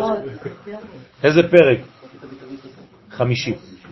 וכל ההתמשך לגבי דגיד דאי הוא צדיק וכל התפשטות אורות החסדים והגבורות של הטיפה, כן, כל ההתפשטות הזאת של האורות, רצית שיעור בפרקי אבות, לא? אז הנה, את מקבלת קצת. למי דיברתי? כל אחד חושב שזה בשבילו. זה נכון, זה בשבילכם. טוב. ונמשכת, כן, נמשכות אל הגיד שהוא צדיק, דהיינו היסוד הזה רנפין. ומיני להוא יבשה, וממנו נמשכות למלכות הנקראת יבשה, קודם שתקבל אורותיה. הנה, ולפי שאז עדיין אינה יכולה להוליד נשמות, למה היא לא יכולה להוליד? רק מדברים על הזרע. מה?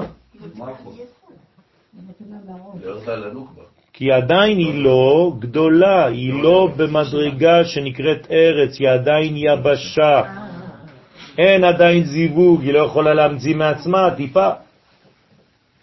ואחר קבלת אורותיה, עכשיו שהיא מקבלת את האורות, נקראת ארץ המוציאה פירות. כלומר, כל פעם שאתם שומעים את המילה ארץ, אחרי זה מה בא? פירות. לכן בורא פרי, האדמה. אז למה לא אומרים הארץ? כי כשזה ארץ זה כבר פרי. אני רוצה פרי מהאדמה. בסדר? אם אתה אומר בורא פרי הארץ, אמרת כאילו פעמיים פרי. כי ארץ זה כבר פרי. אבל בורא פרי האדמה זה כבר חידוש. מהאדמה אתה מוציא לי פרי. אה, עכשיו אתה גדול. כן. בסדר?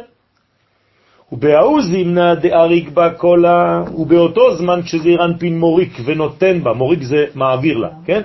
ונותן בה את כל האורות, דהיינו גם את החסדים. אז איך היא נקראת? תיבת נוח. היא התיבת נוח עכשיו. למה?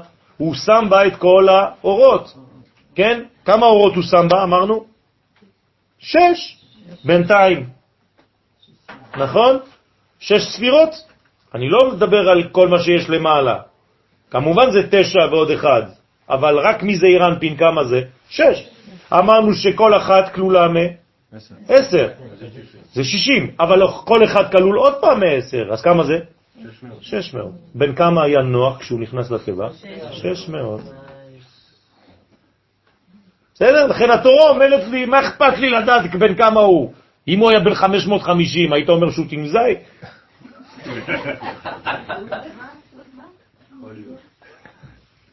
אז התקריית תיבת נוח, אז עכשיו זה נקרא תיבת נוח.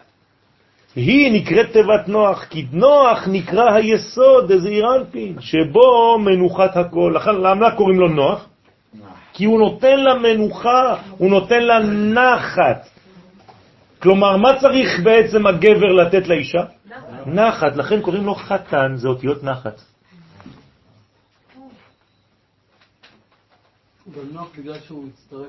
נכון, נכון, נכון. ונוח כמה זה בגמטריה? 58. זה אוזן, זה איזון, אז הוא מאזן את הבית. כלומר, הוא בא לאזן את הבית. והטבע, אז מי זאת הטבע? מי זו הטבע? המלכות, שהכל מתקבץ בתוכה. נכון? היא עכשיו רוצה לקבל, כי היא רוצה לקבל ממנו, היא מאמינה בו, היא נאמנת, היא גם בוטחת בו. ורזה דמילה, וסוד הדבר נרמז במה שכתוב, ותנח התיבה בחודש השביעי. כלומר, באיזה חודש נחה התיבה? במלכות, בשביעית. איזה חודש דה פקטו זה בשנה? מה זה? תשרה. יפה, תשרה. כן. פירוש שהייתה למלכות נייחה, מה זה החודש תשרה? חודש של מה? של גילוי מלכות. נכון. או אם אני סופר נגיד מתשרה, זה ניסן. כלומר, או תשרה או ניסן. עכשיו אתם מבינים כל הזמן את המחלוקת אם תשרה או ניסן. זה אותו דבר בצורה אחרת. תלוי ממתי סופרים. לכן שהייתה לה מלכות נייחה, היה לה מנוחה, על ידי שפע היסוד שהוא שביעי לבינה. אז השביעי לבינה נותן מנוחה, נותן נחת, מרגיע את המלכות. המלכות מחפשת מישהו שירגיע אותה. ואז מה דהבת היבשה? מה שהיא הייתה סוד אות ה', בהתחלה היא הייתה יבשה, יבש ה', יבשה זה יבש ה', ה' יבש, דהיינו תפלה לי' כ' ו', התעבידת ה', עתה היא נעשית שני שמות אלוהים, אחד במילוי ה' ה', ואחד במילוי ה' א'. כלומר, עכשיו היא כבר יותר גדולה, אז היא יכולה להיות או ה' או ה' א'. כלומר, לפעמים היא שמה סמלה שחורה, ולפעמים היא שמה סמלה לבנה. אז זו אותה אישה, אבל עכשיו היא כבר יותר עשירה, היא יכולה להחליף שמלות, היא יכולה להחליף קישוט. אני, אני עושה לכם עבודה של אה. צמצום כדי שתבינו טוב מה קורה פה, אני מצייר לכם את זה, כי אפשר ללמוד את זה יבש, גם את זה. בסדר? רוצה לומר שמקבלת שני מוחים, כאילו היא קיבלה עכשיו שתי אפשרויות, דחוכמה ודבינה, שהם שני שמות אלוהים דההין ודאלפין. אז אם זה דאלפין זה חוכמה, אם זה דההין זה בינה. הבנתם? אז לפעמים היא מקבלת בעצם מוחין מבינה, אז זה נקרא מוחין דההין, אז שם אלוהים ממלאים אותו בה, ה, ה, ה, ה, ולפעמים היא מקבלת מוחין דחוכמה, ואז שם אלוהים ממלאים אותו באלף, אלף, אלף, אלף. הנרמזים בשתי אותיות ה' וא'. אז ה' זה בינה, א' זה חוכמה. ומה שכתוב השביעי עם ה', מה זה השביעי? אני חוזר לפסוק, ותנח התיבה בחודש השביעי. למה כתוב השביעי בה? ככה שואל הזוהר. כי ה' של המלכות שהיא התיבה מתקשרת עם היסוד שהוא שביעי. אז במילה השביעי יש ה, שזה הה, שזה היא עצמה, זה המ- המלכות, והשביעי זה היסוד. למה קוראים לו שביעי, למרות שהוא שישי? כי הוא מהבינה, אם תספור מהבינה ומטה הוא השביעי. לכן במילה השביעי יש מלכות ויסוד. המלכות, שביעי, יסוד. הוא מפרש, ותנח ודאי, מה זה ותנח? למה כתוב ותנח? בכוונה, ודאי אומר הזוהר, כתוב התנ"ך שהוא לשון נייחה, הוא רוצה, התורה רוצה להדגיש כאן שיש מנוחה לתיבה הזאת. כי מה קרה לתיבה הזאת במשך שנה שלמה במבול? טק, טק, טק, כלומר אין שום דבר. למה? כי העולם נמצא באיזה מצב? תוהו ובוהו. וכשאתה בתוהו ובוהו אין לך יציבות בחיים. אז אתה צריך להגיע לשלב בחיים שלך שוותנח התיבה, אתה צריך כבר להתיישב בגיל שלך. בסדר? כי יש לה מלכות נחת. ומה הנחת שלה? כשהיא מתחברת עם היסוד. אם היא לא מצאה את היסוד שלה, אין לה מנוחה.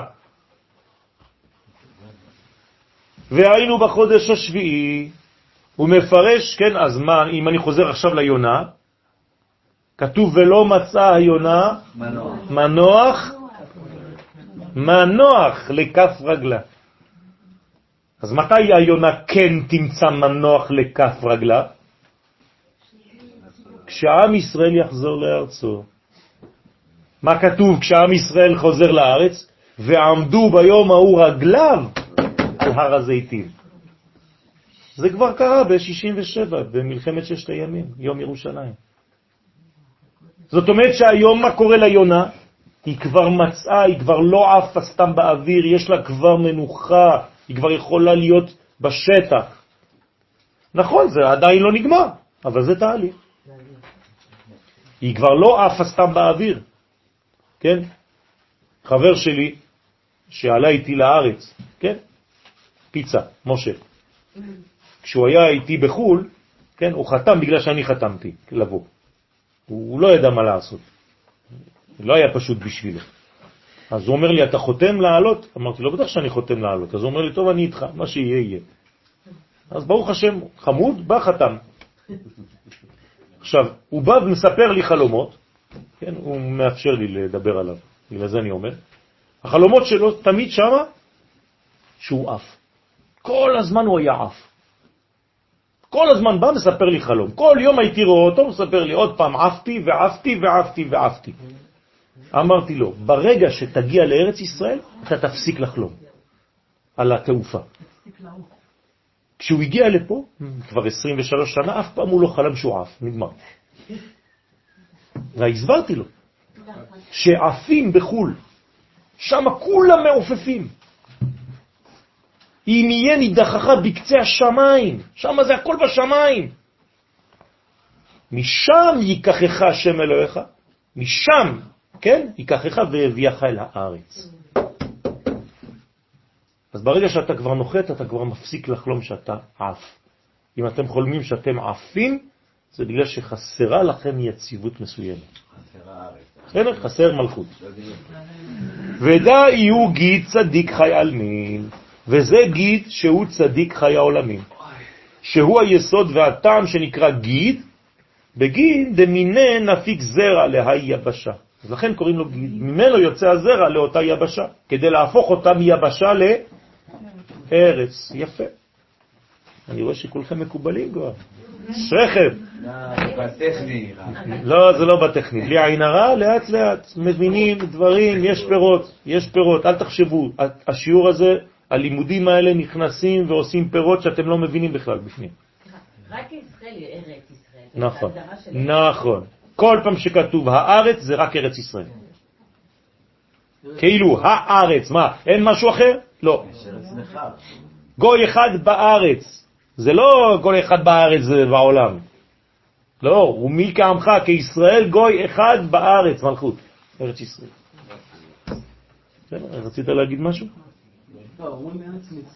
כן, אם אתה אומר, אבל אמרתי סתם ארץ, זה ארץ ישראל, בלי להוסיף. בסדר? לפי שממנו יוצא הזרע למלכות הנקראת יבשה, כי עוד ג' אז מה זה עוד ג' של גיד? היא היסוד.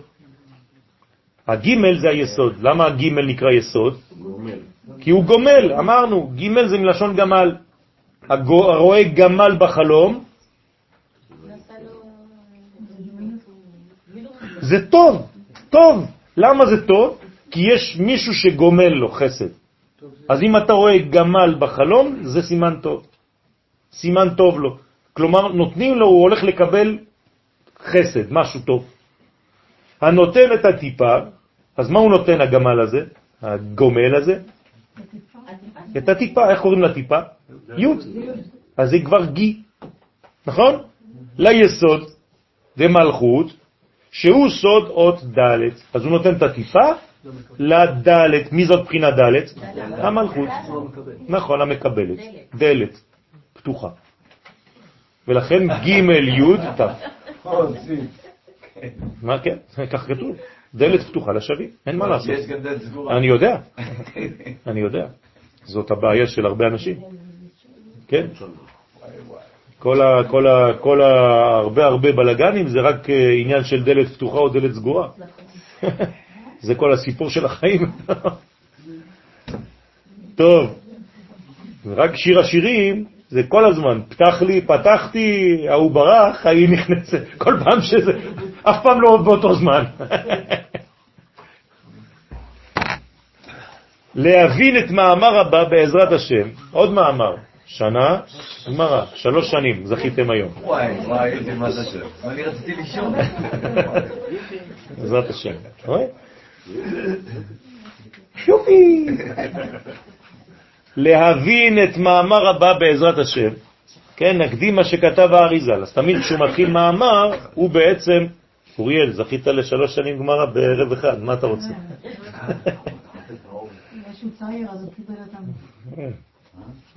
הוא צעיר בשנים, אבל הוא זקן בדעת, ברוך השם. אז נקדים מה שכתב האריזל בשאר הכוונות, בדרוש זין של חג הסוכות, וזה לשונו. כל מה שיש למטה, כנגדו הוא למעלה ממש. כלומר, כל מה שיש בעולם הזה, תדעו שיש שורש למעלה אותו דבר, ממש אותו דבר, רק בצורה אחרת. זה האנרגיה של הדבר הזה. כמו שבהזדווג האדם עם בת זוגו, וזה מוליד נשמות של בני אדם, כשאדם מזדווג כאן בעולם הזה עם בת זוגו, וזה מוליד נשמות חדשות, ובהיותו מזריע לבטלה, אם חז ושלום הזרע שלו יוצא לבטלה, כלומר זכר בלי נקבה, נוצרים מהדבר הזה שדים ורוחים ולילים הנקראים נגעי בני אדם, חז ושלום. הנה על דרך זה ממש הוא למעלה, אותו דבר בעולמות העליונים. כאשר הזיווג, זעיר אנפין, מזדווג בנוקבה, בעולמות העליונים, וזה מוריד נשמות של בני אדם, ואם חז ושלום באותה עת חוטאים ישראל למטה, כן, אנחנו בני ישראל חז ושלום לא עושים את רצון השם, אז מה קורה? גורמים שהנקבה העליונה תרד למטה ותתרחק מבעלה חז ושלום, דלת סגורה. אז מה קורה חז ושלום? אז חז ושלום, שפחה תירש גבירתה, באה אישה אחרת. זה אומות העולם? כן, ומבקשות במקום ישראל. מה הכוונה שיש אותו דבר, מה שלמעלה ולמטה, מבחינה תהליכים ומבחינה... כן, כן, תהליכים. והשפחה החיצונית, כלומר, במקום שהפנימיות האמיתית תיקח את הזרע, את השפע, מי לוקח את זה עכשיו? אישה אחרת. חיצונית, לוקחת את הטיפות ההם, ומה קורה מזה? ונוצרים בתוכה שדים ורוחים, הנקראים נגעי בני אדם, והיא מולידה, חז ושלום, את הגוף של אותם שדים. שרה נתנה לאברהם ללכת לשפחה? זה משהו אחר. הוא כבר מתחתן איתה, היא כבר הופכת להיות שלו. זה לא במקומה, זה על ברכה, ככה כתוב. זאת אומרת שהיא בעצם היוזמת, זה מבוקר, זה כמו פיצוץ מבוקר. תגיד לי, אבל זה פיצוץ, נכון, אבל זה פיצוץ בתוך בור שמור, עם כל מיני כלים. במקום שזה יעשה נזק, זה מצוין עכשיו. להיבנות דרכה. נכון, היא נבנתה דרכה, זה משהו אחר. זה לא שהיא יצאה מהסיפור. כן, היא ממשיכה את זה, כאילו אתה שליח שלי. שליח של האדם כמותו. כמותו. זה הלכה.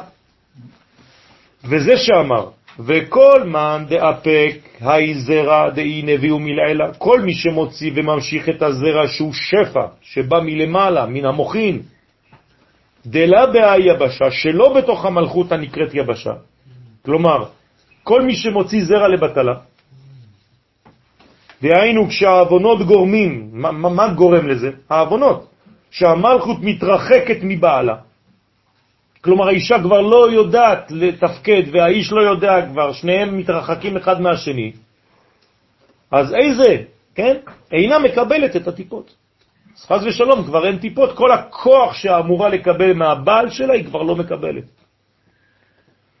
אז גרים פירודה בהוא נביא, הוא גורם פירוד באותו השפע של היסוד, חז ושלום. אז הכל מתפרק.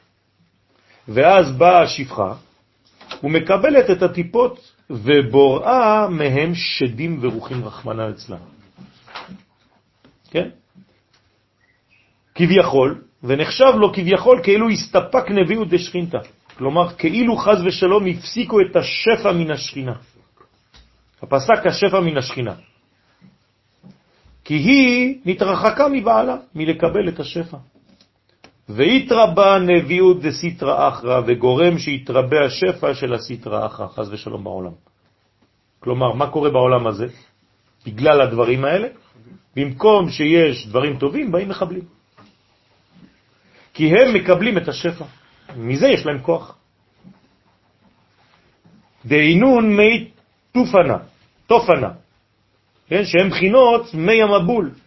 כן, תופנה זה מבול בארמית. מים זדונים, מים של, חז ושלום, מים קשים. הדאו דכתיב זה שכתוב והמים גברו מאוד מאוד על הארץ. דהיינו החיצונים התגברו בכוח השפע הרב שקיבלו בעוונות התחתונים. אז במקום שהשפע, מה זה המים האלה? זה היה דעת, זה היה תורה. הרי הקדוש ברוך הוא רצה לתת את התורה בדור המבול. אז במקום שהתורה תרד למקום נורמלי, זה הופך להיות קטסטרופה. אותו כוח, רק בשימוש אחר. מים כבדים. אתם יודעים מה עושים עם מים כבדים? הטוב.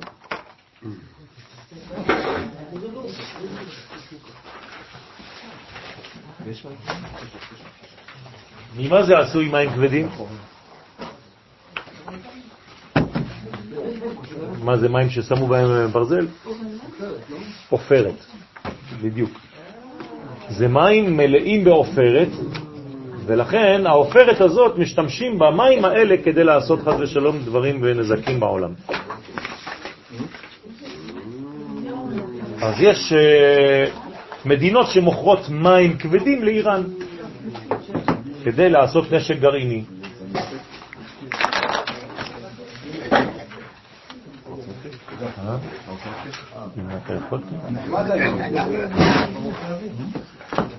טוב,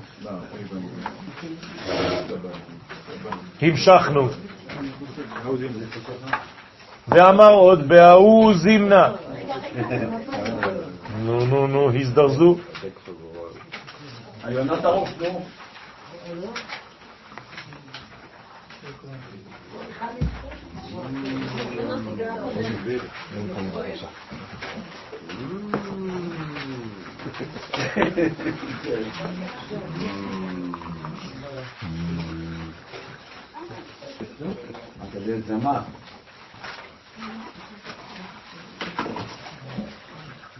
אבלין לא באה היום, עזבה אותנו.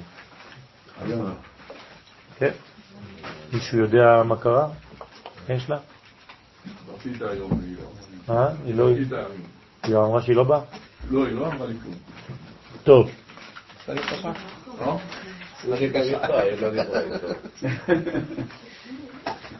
ואמר עוד, וההוא זימנה, דלת נביאו, נביאו בהאי יבשה דאי כבדה.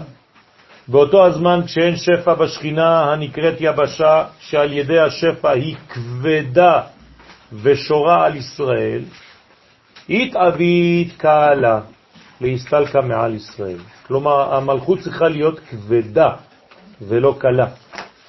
אם היא קלה, מה קורה לה? היא עפה, היא מתרוממת. היא צריכה להיות כבדה מלשון כבוד. לכן היא נקראת גם כן כבוד. ולכן ברוך שם כבוד מלכותו. הכבוד זה המלכות, זה הכובד, זה המשקל שלה. ולכן כשהיא כבדה היא שורה על ישראל, וכשהיא קלה חז ושלום, אז היא עפה. התעבידת קלה להסתלקה מעל ישראל, אז היא נעשית קלה להסתלק מלהשפיע שפע וכל טוב על ישראל חז ושלום. והתמר בה, ואז נאמר בה, ותרו מעל הארץ. דהיינו שנסתלקה למעלה מעל ישראל. ולה נחתת עד ירח השביעה, ואינה יורדת עד חודש השביעי שהוא חודש. בסדר? זאת אומרת, במשך כל החודשים האלה היא עפה, אין לה מנוח, היא לא יורדת, היא לא מתגלה, היא לא מופיעה, היא לא מופיעה על עם ישראל, כלומר היא לא מופיעה בעולם. תשרה לא שואלים אותה, היא יורדת? מה זה לא שואלים אותה? מה אתה עושה בראש השנה? אתה מבקש אותה. המלך הקדוש, ברוך אתה השם, המלך המשפט, והמלכות שלך היא תבוא מהר ותמלוך עלינו. מה אתה עושה כל ראש השנה? רק עושים את זה יומיים. ואם אני לא עושה, לא תגיע. נכון? לא, לא, לא. זה? מידת הדין. אז מה אתה, זה זה שטויות כל ראש השנה? לא, נכון. אז מה? מגיעה בהסתר. לא. היא מגיעה בגלל שאנחנו מבקשים אותה. אם לא היינו יושבים ומבקשים ומתפללים, מה אתה חושב שזה מופיע אותו דבר? זה ריטואל? לא, זה לא עובד ככה. לכן כל העולם נידון. במינימום. אבל אם המינימום כבר לא מספיק, כל השפע של אותה שנה למי ילך? זה מה שאתה אומר בתפילה. איזו לחרב, איזו לשובע, איזו לרעב, איזו למי יקבל את השפע ואת הפרנסה. כל הפרנסה שמדינת ישראל מקבלת השנה, זה בזכות התפילה שלך של ראש השנה. אתה יודע את זה? לא. אה, זה הש- השנה הבאה תכוון. היא עוד צוללת? אתה מבין? שיהיה, אה, אה, אה, לא יודע מה, שכפצים לחיילים, שיהיה ביגוד, שיהיה מה שצריך, שיהיה שפע. לא צריך את זה. לא, לא, צריך, צריך, צריך, כל עוד ואנחנו עדיין לא בגאולה שלמה, צריך כלים. ובשביל כלים צריך כסף, ובשביל כסף צריך פרנסה. ולכן התפילה שלך ושלך ושלי בראש השנה זה חשוב מאוד, זה לא רק בשביל הכיס הפרטי שלי. תמיד אנחנו נופלים באותה נקודה, רבותיי, תמיד. כל אחד חושב רק על עצמו, שם את הציצית שלא יראו אותו על הראש, יומיים לא רואים אותו כבר. לא, זה בשביל השכינה, בשביל כנסת ישראל, בשביל המלכות. כל עוד ולא נתפוס את הרעיון הזה, רבותיי, אנחנו נשאר אגואיסטים קטנים. זה, זה, זה מנטליות גלותית, כל אחד בשביל עצמו. דהתמליית בזכוון דילה, שאז היא מתמלאת בזכויותיה, שהם המצוות שישראל מקיימים בחודש תשרה. הנה אדוני. זה הזכויות שלך. והיא כבדה נחתת, אז היא הופכת להיות כמו כבדה. מה קורה לעננים כשהם כבדים? גשם. הם לא יכולים כבר להחזיק, אז הם מורידים גשם, זהו. ולא יכול יוסף להתאפק על כל העומדים מעליו. אז הוא, מה הוא עושה? אז הוא בוכה. זה הטיפות, זה השפע. כן, אז זה, זה מה שממלא את עם ישראל. ואז היא יורדת כבדה בשפע רב לבני ישראל. אמן כן יהי רצון. הדאוד הכתיב, צריך לכוון רבותיי, בפשטות, שמדינת ישראל תהיה עשירה. ממש בפשטות הכי פשוטה, שיהיה שפע, שיהיה פרנסה, שיהיה ברכה בתבואה, בתנובה, בתנובת הארץ, בכל המדרגות, שנמצא דברים חדשים, שיביא שפע לעם ישראל, שנמציא דברים חדשים, וכל מיני סטארט-אפים וכל מיני... זה חשוב מאוד, וכל אחד בתחום שלו, שיהיה הכי גדול בעולם, מומחה בדבר שלו. שיבואו לבקש אותו מחוץ לארץ ויגידו, שמענו שיש מומחה פה. זה מה שצריך להיות, רבותיי. אתם צריכים להיות סוכנים של השכינה. כן. שהממונה של מצרים קוראים לו עד. אז קל זה ההיתר של... כן, נכון. ועד זה ההיתר של לך. נכון. נכון, בדיוק אנטיתזה של ישראל. לכן יש בעצם שני דברים בעולם הזה, ישראל ומצרים. זהו, זה מה שיש בישראל. כל השאר זה בתוך הסוגרן. הבנתם? זה כמו שחור ולבן. וזה שכתוב התנ"ך התיבה שהיא סוד המלכות, בחודש השביעי דאי הוא תשרה, דרועה סמלה. אז מה זה תשרה מבחינת הגוף של האדם? זרוע שמאלית. בסדר? זה תשרה. שמאלו תחת לראשי, וימינו תחבקני. אז השמאל תחת הראש זה ראש השנה, כי זה תופס לך את הראש. וימינו תחבקני, חג הסוכות. בסדר?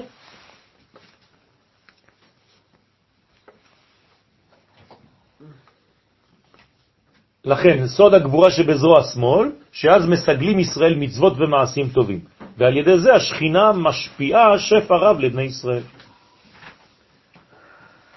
הנה, אחר שנאמר שכל כך גדולה מעלת חודש תשרה, אם כן, למה לא יצאו בו ישראל ממצרים? אם זה הזמן של המנוחה, נכון? אני כבר עניתי לכם מקודם, אבל לא חשוב. בסדר, אבל מה זה אומר? לא, לא. לא, מתגאה. הפסיקו להיות עבדים. יפה מאוד. אה, מישהו שמקשיב לשיעורים.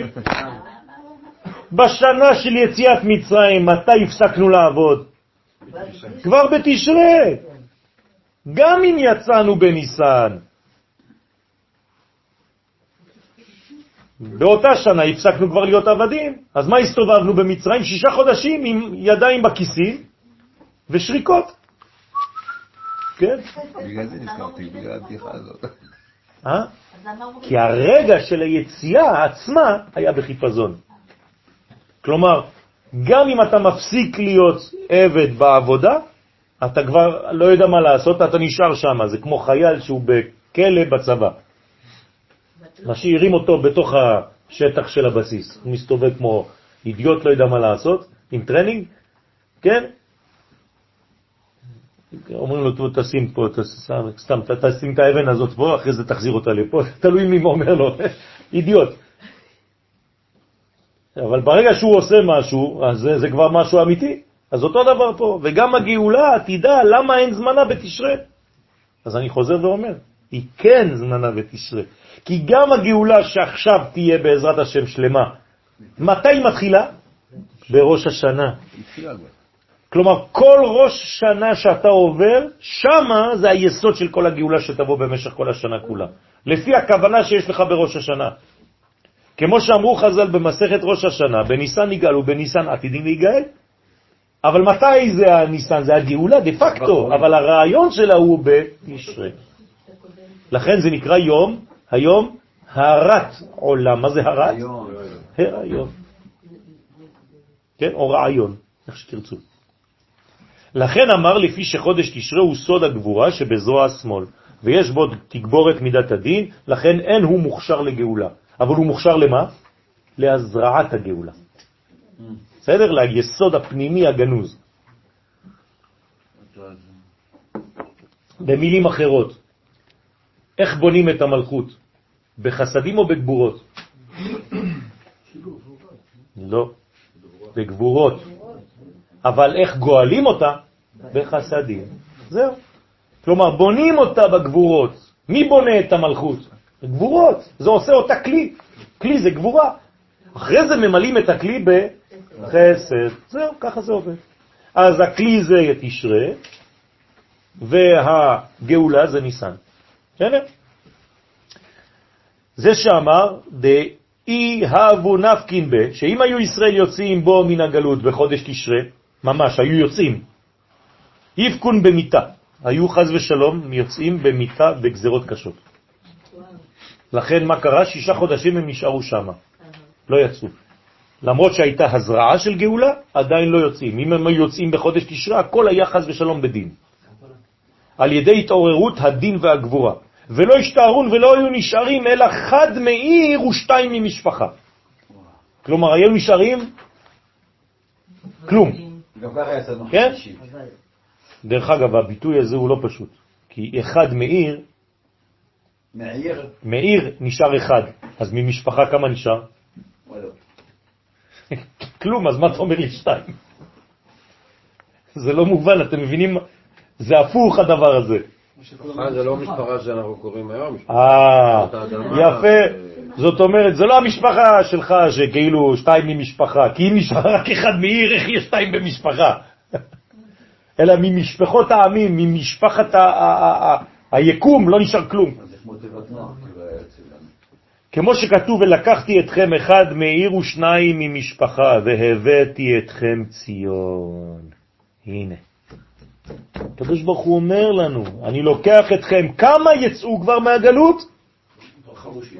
הנה, שניים, אחד מעיר ושניים ממשפחה. כלומר, מי שיגיע לארץ ישראל, אומר לנו הנביא, זה מיעוט.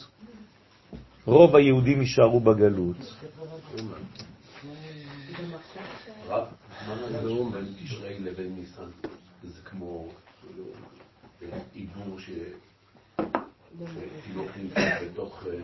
לחם. מה? כן, כן, כן. אתם תבינו את, את הקושי שיש בדבר הזה, כן? חז ושלום. איפה אתה צריך להיות? איפה הראש שלך, ואיפה הגוף שלך, ואיפה הנשמה, ואיפה כל האישיות שלך צריכה להיות בראש השנה.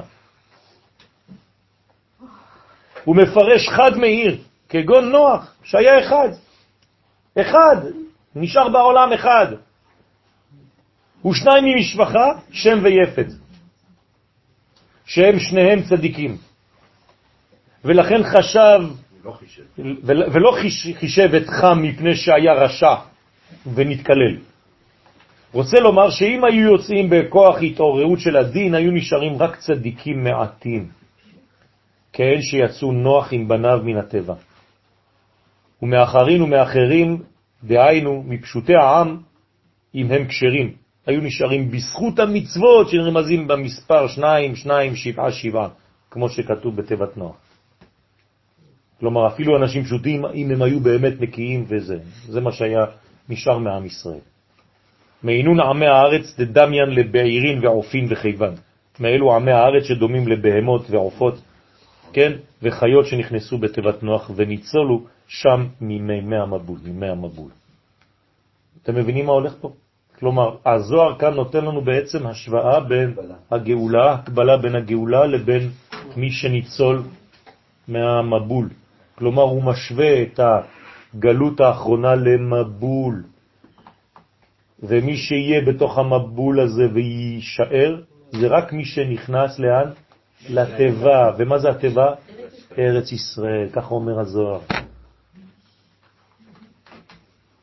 זה הטבע היום של נוח, וזה לימוד הזוהר, נקרא טבע גם כן. וזה השבת, כל זה זה הזוהר, כן אומר, אני רק מביא לכם את זה עכשיו. הוא אומר, מה זה תיבת נוח? ארץ ישראל, השבת ולימוד הזוהר עצמו.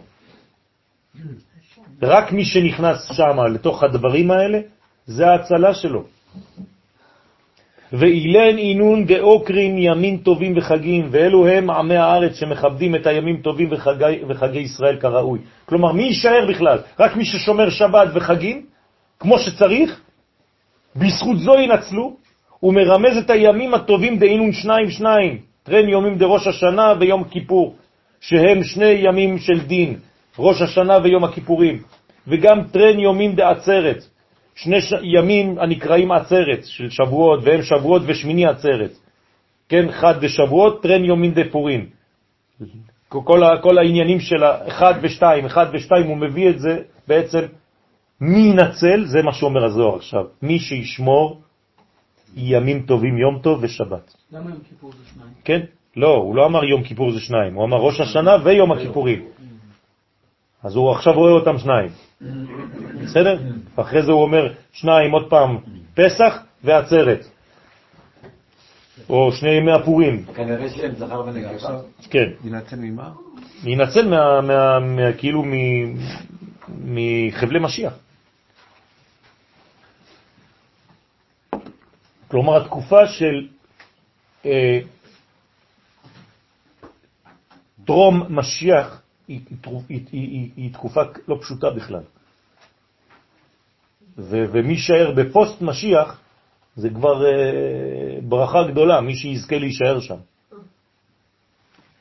שבעה שבעה, אילן שבעה יומים דפיסחה, ושבעה יומים דסוכות, כן, שבעה שבעה. אלו הן שבעה ימים של פסח ושבעה ימים של סוכות. כן, זה מפחיד כשאני רואה עדיין בסידורים שמיני של פסח. כתוב, חוץ לארץ, שמיני של פסח. כתוב בתורה שבעה ימים ויש שמיני של פסח. יום טוב שני של גלויות. עד מתי אתם נשארים שם? עד מתי? שאם שומרים ומכבדים את אלו הימים הטובים, כן?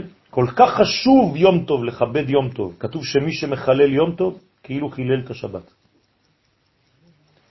ובזכות זה ינצלו מחבלי משיח. הנה. ויזכו לגאולה. חבלי משיח זה כל הבעיות שיש לפני המשיח, ולא חסר, חז ושלום, לא עלינו ולא עליכם. זה קשה. נכון, זה קשה. הזוהר הוא... לא מספיק להיות בארץ. הזוהר הוא חותך, הזוהר זה, זה רבי שמעון, רבי שמעון בר יוחאי זה, זה, זה, זה, זה חד וחלק, הוא ממש, הוא לא, הוא לא סוטה ימין ושמאל. זה מה שאמרת, שזה ימים של דין לפני ימים. כן. כתוב, שמחנו כי אימות עיניתנו, שנות ראינו רעה. כלומר, אנחנו נשמח כמו שהיה העינוי. כבר אלפיים שנה אנחנו בעינוי, כן? נו? כן. וזה בא אה, בתשרי, וזה בא לפני ניסן, שזה ה- כן. נכון, הגאולה, נכון, בדיוק. מה זה, מה זה התכונה של חודש ניסן? יפה. או דמתפללים חי ברכן דצלותה בכל יומה, או בזכות שמתפללים 18 ברכות של תפילת העמידה בכל יום, כלומר מי שכבר מתפלל כל יום, מי שמניח תפילין, מי שעושה עמידה, כל זה, אומר הזוהר, דסלקין לחושבן שעולים מחשבון שניים, שניים, שבעה, שבעה, חי שהם ביחד חי, בזכות זו ינצלו מחבלי משיח. כלומר, אומר הזוהר, תתפללו, זה הג- הג- הגאון מווילנה, תניחו תפילין, תעשו לפחות תפילה אחת ביום, תפילת עמידה, תפילת 18, שזה חי, 18 זה חי. כלומר, אם אתה רוצה לחיות, כן, ת, תביא על עצמך דברים של חיים. או אילן דהבו נטרין י' דעות דהיו יות ברית מילה, או אלו שהיו שומרים בגלות לאות י', כל מי ששומר את הברית שלו גם כן, שיהיו עוד ברית מילה. דהיו לשמונה שמלים ביום השמיני, שלא נותנים לתינוק לעבור שמונה ימים בלי ברית מילה, גם זה חשוב, אומר הזוהר. תיזהרו למול את הבנים שלכם ביום השמיני? כן? כי שם זה היה. כאילו חידוש בכלל, לעשות ברית. אז אם כבר אתה עושה, תעשה את זה כמו שצריך. שהרי המילה היא בארץ ישראל, היא קשורה לארץ ישראל דה פקטו. זה, כל, כל, כל, כל העניין של הברית זה ארץ ישראל. לכן יהושע מל כשבאים לפה. וכל החי שביחד הם מספר חי. אז כל זה ביחד, הזוהר כאן משחק עם, המסח... עם המספרים, וכן, כן מוצא בחזרה את המספר 18, שבזכות זה ינצלו מחבלי משיח. יש שאלות? יש עבודה גדולה. אנחנו נפסיק כאן ונלמד באותיות. חוזרים לאותיות. אז תשמרו את הדפים או שתחזירו אותם.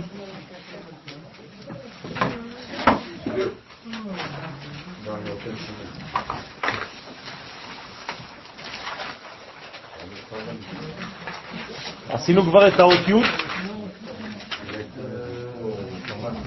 למדנו את האות י' או לא? לא, אוקיי.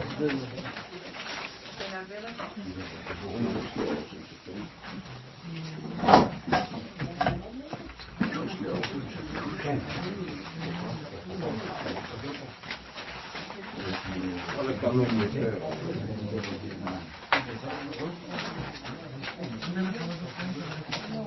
יודע למה.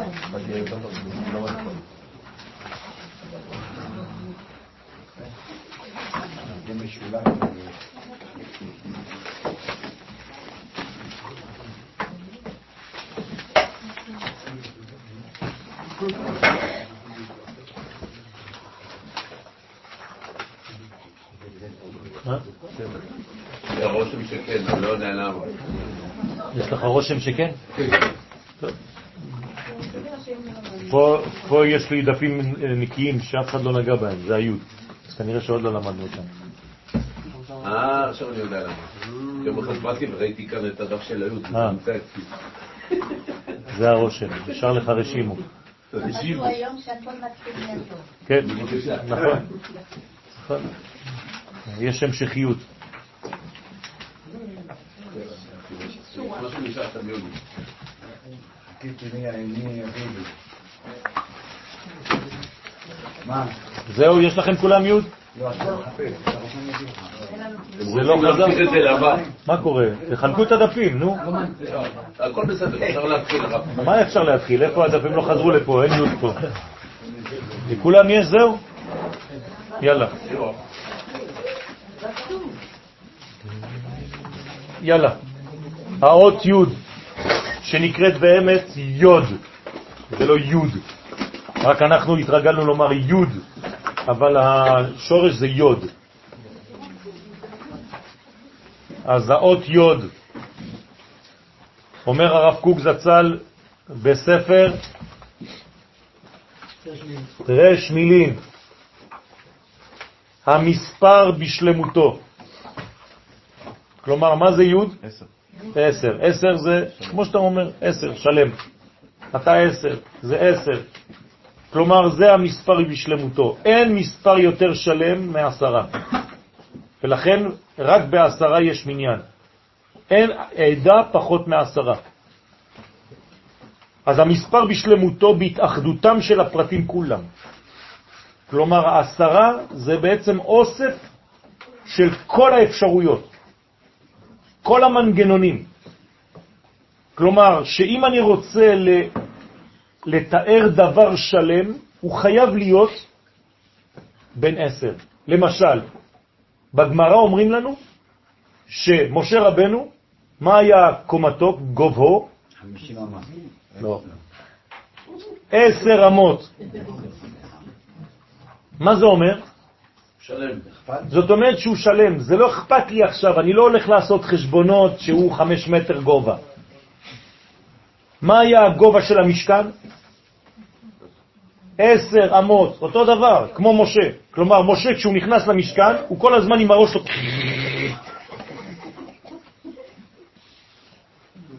אני לא צוחק. עכשיו, מה זה אומר? מה, אז אתם רואים, אז לפי הפשט, משה כל הזמן הולך ככה, כפוף, מסכן. אבל לפי הסוד, מה זה אומר? זאת אומרת שהוא המקסימום שהעולם הזה יכול להכיל בקדושה. זה העניין. זאת אומרת? מה? ואיפה הוא גדל? כן. מה אמא שלו נתנה לו לא. לאכול? לא, ברצינות עכשיו. כאילו, במצרים. לא, כאילו, המשיח, מאיפה יבוא? אם הוא הגיע מ- מבית פרעה, מאיפה יבוא המשיח שלנו? נכון, ממדרגה שאתה לא מצפה לה. אמסטרדם. זאת אומרת, ממדרגה, מה זה ממדרגה? זה לא מארץ אחרת, זה ממנטליות שאתה אולי לא מצפה לה. אבל פרעה זה... אתה מבין? הוא למד. ההפך ממנו. נכון. כלומר, הוא למד איפה? מאיפה למד? לא. מאיפה לומד המשיח? איפה לומד המשיח? בבית ספר של פוליטיקה מצרית. כלומר, הוא יודע פוליטיקה בינלאומית. הוא יד... הוא צריך להתמודד עם אומות העולם, הוא חייב לבוא עם כל הדעה של כל מה שקורה בכל מקום בעולם. כלומר, זה אדם שהוא שלם בכל העניינים. הוא לא רק יודע תורה, הוא יודע מדע, הוא יודע מתמטיקה, הוא יודע פילוסופיה, הוא יודע הכל. כשיבואו ויראיינו אותו בטלוויזיה או ברדיו ויבואו פילוסופים וכל מיני אנשי כתות ואנשי דתות, הוא ידע לענות להם. אבל הוא ידע לדבר, בוודאי. זה בהתחלה, זהו. מה זה משיח? מסיח. אדם שיודע לדבר, שיש לו שיחה. לכן, זה העניין של השלמות. בכללותם כבראשית הווייתם באחריתם. כלומר, מה שהיה בהתחלה מתגלה בסוף. מה היה בהתחלה אמרנו? נקודה. נכון? אתם זוכרים? הכל מתחיל בנקודה. אז כמה זה בנקודה בסוף? עשר. נקודה שווה עשר בעברית. אז למה מתחילים מא'? לא מתחילים מא'. היוד. גם כשאת כותבת א', את כותבת י' קודם. לא, לא, לא חשוב. כשהאלף בעצם היא בנויה, גם היא, מיוד. זה רק יהודים. כל האותיות זה רק יהודים. מציין את תכונת היוד בציורה הנקודתי. אז בהתחלה זה מתחיל בנקודה, בציור של נקודה. צמצום וריכוז, כלומר יש הכל בקטן קטן קטן, בתמצית. כלומר יש ממש ממש חומר קטן ואנרגיה גדולה. כן? איך קוראים לזה היום? היי-טכנולוגי. כן? חומר הכי קטן שאפשר ואנרגיה הכי גדולה. זה העניין. כלומר, לא צריך הרבה חומר כדי להביא עוצמה ואיכות. היום האיכות יותר חשובה מהכמות. בסדר? מי זה העם הכי קטן? אתם המעט מכל העמים. כלומר, מי זה היוד? ישראל. איך קוראים לנו הגרמנים? יודן. אתם יהודים. תשימו לב, יודן. הוא קורא לנו יודן. ברוך השם, לא. מהרשע הם יודעים מי אנחנו, יותר מאיתנו. צמצום וריכוז, כן? תשימו לב למילים. נגיעה ציורית. מה זה נגיעה ציורית? כן. לא עשית כלום. אתה רק שם את המכחול שלך. מה, זה משנה משהו? כן, אדוני. אתה לא מבין כמה זה משנה. מי שלא מבין, הוא לא רואה את הניואנסים. של אומן. בוודאי, הקדוש ברוך הוא הוא האומן הכי גדול. הוא ברא את האותיות האלה. זה אותיות הקודש, זה שלו. לא אותיות הקדושות, אותיות הקודש. זה אותיות ששייכות לו. הוא המציא את השפה הזאת. זו השפה היחידה בעולם שהיא שייכת לו. כל השאר זה הכל מבחוץ. והתעלות אל מה שאפס בו כל תואר וכל ציור. כלומר, זה לפני הציורים, לפני הקווים, לפני השרטוטים, זה נקודה שהיא הכל לפני. אין כלום עדיין, לא רואים כלום, זה נקודה, זה פוטנציאל. והציור בעצמו הוא רק דמות אפיסת ההכרה.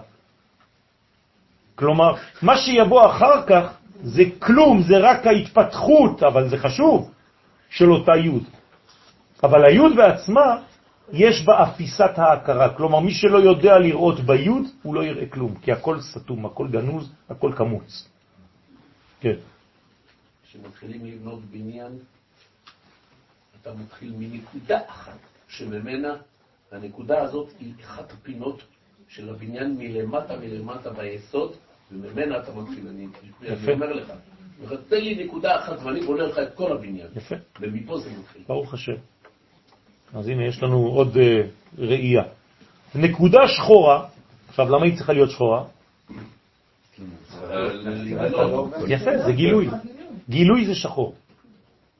חוסר גילוי זה לבן.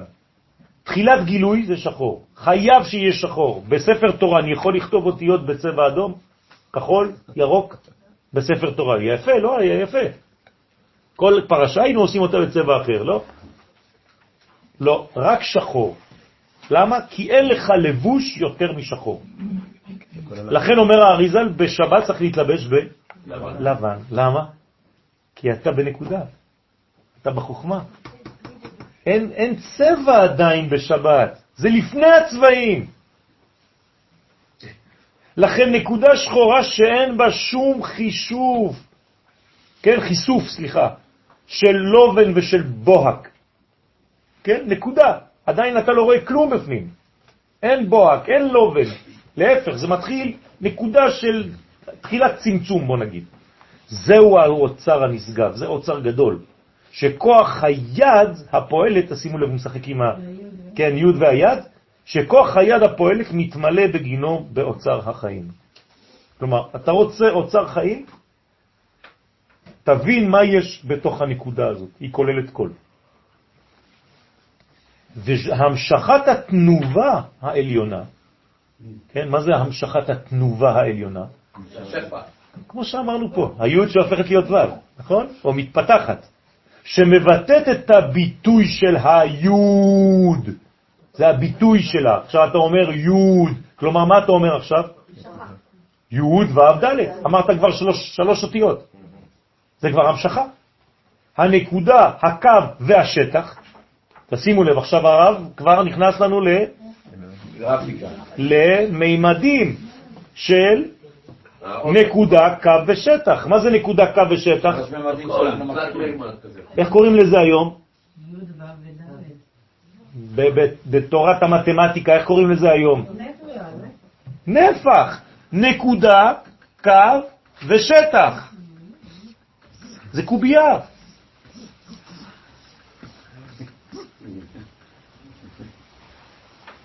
עכשיו, איפה היוד פה? פה. הנקודה הקטנה שאמרת, נכון? נכון. שמפה אתה מתחיל את הבניין. מה זה הקו עכשיו? הוו, נכון? ומה זה השטח? ד'. י' למעלה, רק רציתי לצייר את מה שהוא אמר. כשמתחילים אנחנו בעולם שלנו, אנחנו מתחילים למטה למעלה. אבל כשהוא מתחיל, זה תמיד ממעלה למטה. שהם מתגלים בהגדרה בהתבטאת היוד. בהדרגה, סליחה. בהבטאת היוד.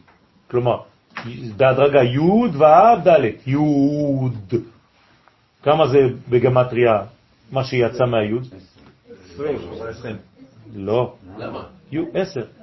מה שיצא מהיוד. זה ו' ד'. ו' זה 6, ד' זה 4. יצא. נכון? היוד היא מקורית. תעזוב אותה עכשיו. אני רק אומר יוד. כמה זה? עשר. עשר. כלומר, לא איבדתי כלום, זה מה שהיה לי, רק אני פותח את זה. לא המצאתי שום דבר, לא הוספתי כלום. בהתגלמות מבטאו, מה זה התגלמות? מבחינת הגולם, התחלה שלו. לא. התוצאה. יפה, גלימה.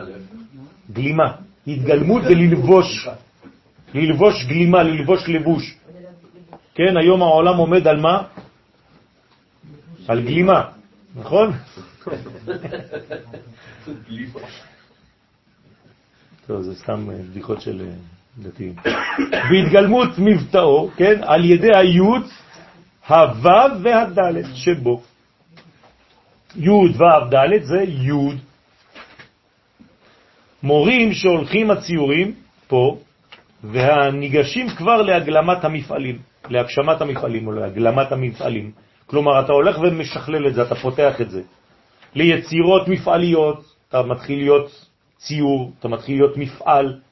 כלומר, יש כאן פעולה, כניסה לפעולה. ביוד אין פעולה, כי יש את כל הפעולות לפני הפעולה, אתם מבינים? מה אני יכול לעשות עם יוד? הכל. הכל. אז אני לא עשיתי כלום. אבל ברגע שנתתי כבר קווים, זהו, ויש כבר כיוונים. המזדרכות מתוך הסיגוב המופשט, כלומר מהמופשט הזה עכשיו יש לי כבר נקודה, קו ושטח, כן, גיאומטריה.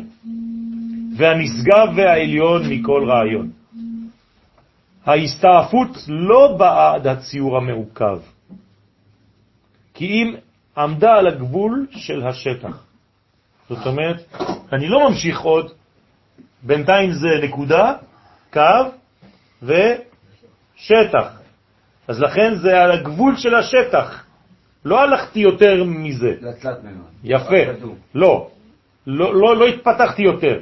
להודיע כמה רמו וסגבו, כן, אורחות המפעלים בהיותם עומדים בסיגובם הצורתי אשר בעמדה הרוחנית. כלומר, כבר פה יש לי הכל בלי שעדיין פתחתי. הרי יש לי הכל כבר, יש לי כבר נקודה, קו ושטח, אבל זה עדיין גולמי. זה עדיין בנקודת היולי, שעדיין לא התפתחה. אז הוא אומר, תראה כמה כוח יש בקוטן הזה, כמה גודל יש בקוטן. למעשה זה גם לא רק, אה, זה גם איזומטריה, למעשה. כן, נכון, נכון. וזאת האות הקטנה ביותר באלף בית. אין יותר קטן מיוד. עכשיו, הסופר, כשהוא רוצה לכתוב לו. הוא, הוא קודם כל מניח את העץ, את הקולמוס. אז הוא מתחיל בנקודה. כי אני לא ציירתי לכם את זה כמו שצריך, אבל הסופר, סופר סתם. לא סופר אה, רציני, סופר סתם. סתם. אז הוא מתחיל בנקודה הזאת, אחרי זה הוא מושך, הקולמוס שלו הוא עבה, אז הוא מצייר את כל זה בבת אחת, ואחרי זה הוא מוריד למטה. זאת אומרת שצריך כל הזמן לדייק גם על הנקודה הקטנה, על הזנב הקטן הזה. בסדר? דיבור לארץ. לא, לאות הבאה. כי כל, זה גם לארץ, כי כל ההגבלה חומרית לא תיגע בה, זה עדיין לא חומר. כי אם במגע, כן, היותר דק וקלוש, זה ממש רק התחלה של ההתחלה. זה קלוש, זה מגע עדין, המתקרב אל ההוויה המגושמה, כי כל זה הופך להיות בעצם הוויה עוד מעט. כי הרי י' אה, ביוד שכתבתי כבר ו' ד', מה זה ו' ד'? אם אני פשוט שם את הו' בתוך הד', יש לי ה', זה כבר י' כ'. והו' היא כבר נמצאת ביוד, אז אני רק כותב אותה. והה' כבר נמצאת, אז עוד פעם, י' כ' ו' כ', כבר יצא מזה. כלומר, בתוך היוד יש כבר י' כ' ו' כ', יש הכל. אז מה זה י' כ' ו' כ'? פשוט י' בהווה. הבעיה מתמשכת. נכון, זה י' בהווה. או י' בהיה, או י' באי. זהו, יפה. כן, יום העצמאות, זה, תשימו לב, יש לזה סוד. בה' באייר. כן, יש סוד גדול בתוך הדבר הזה. אנחנו אולי ניגע קצת בראש חודש, בעזרת השם. יום שני, שיבוא, בעזרת השם יש לנו שיעור ראש חודש. בשמונה בערב אצל מור ויאיר ריבלין. זה כבר יצא ב... בסדר? כן, כן, כן. כן, יצא בתקשורת. תודה, לא תכניסו, תכניסו את מי שלא נמצא. הוא לא רוצה להיכנס. שתחתיתה היא רק השטחיות הגיוונית או הגוונית שמראה העין. רק הוא יכול להיקשר בו, אבל לא תפיסת היד. זאת אומרת, הכל בעצם רעיוני עדיין, שום תפיסת יד יכולה להיות שם, היוד היא עדיין לא יד, עוד מעט היא תהיה יד, אבל יש בה כבר את היד, יש כבר את הנגיעה הפנימית, אבל לא עדיין נגיעה חיצונית.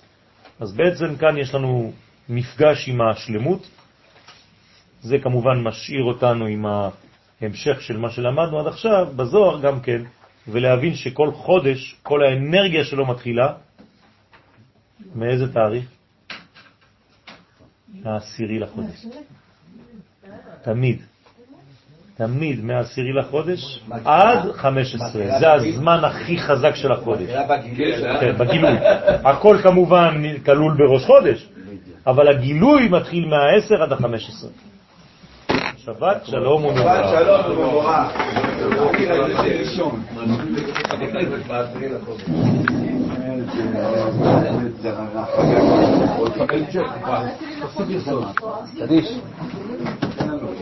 אפשר לעשות את זה.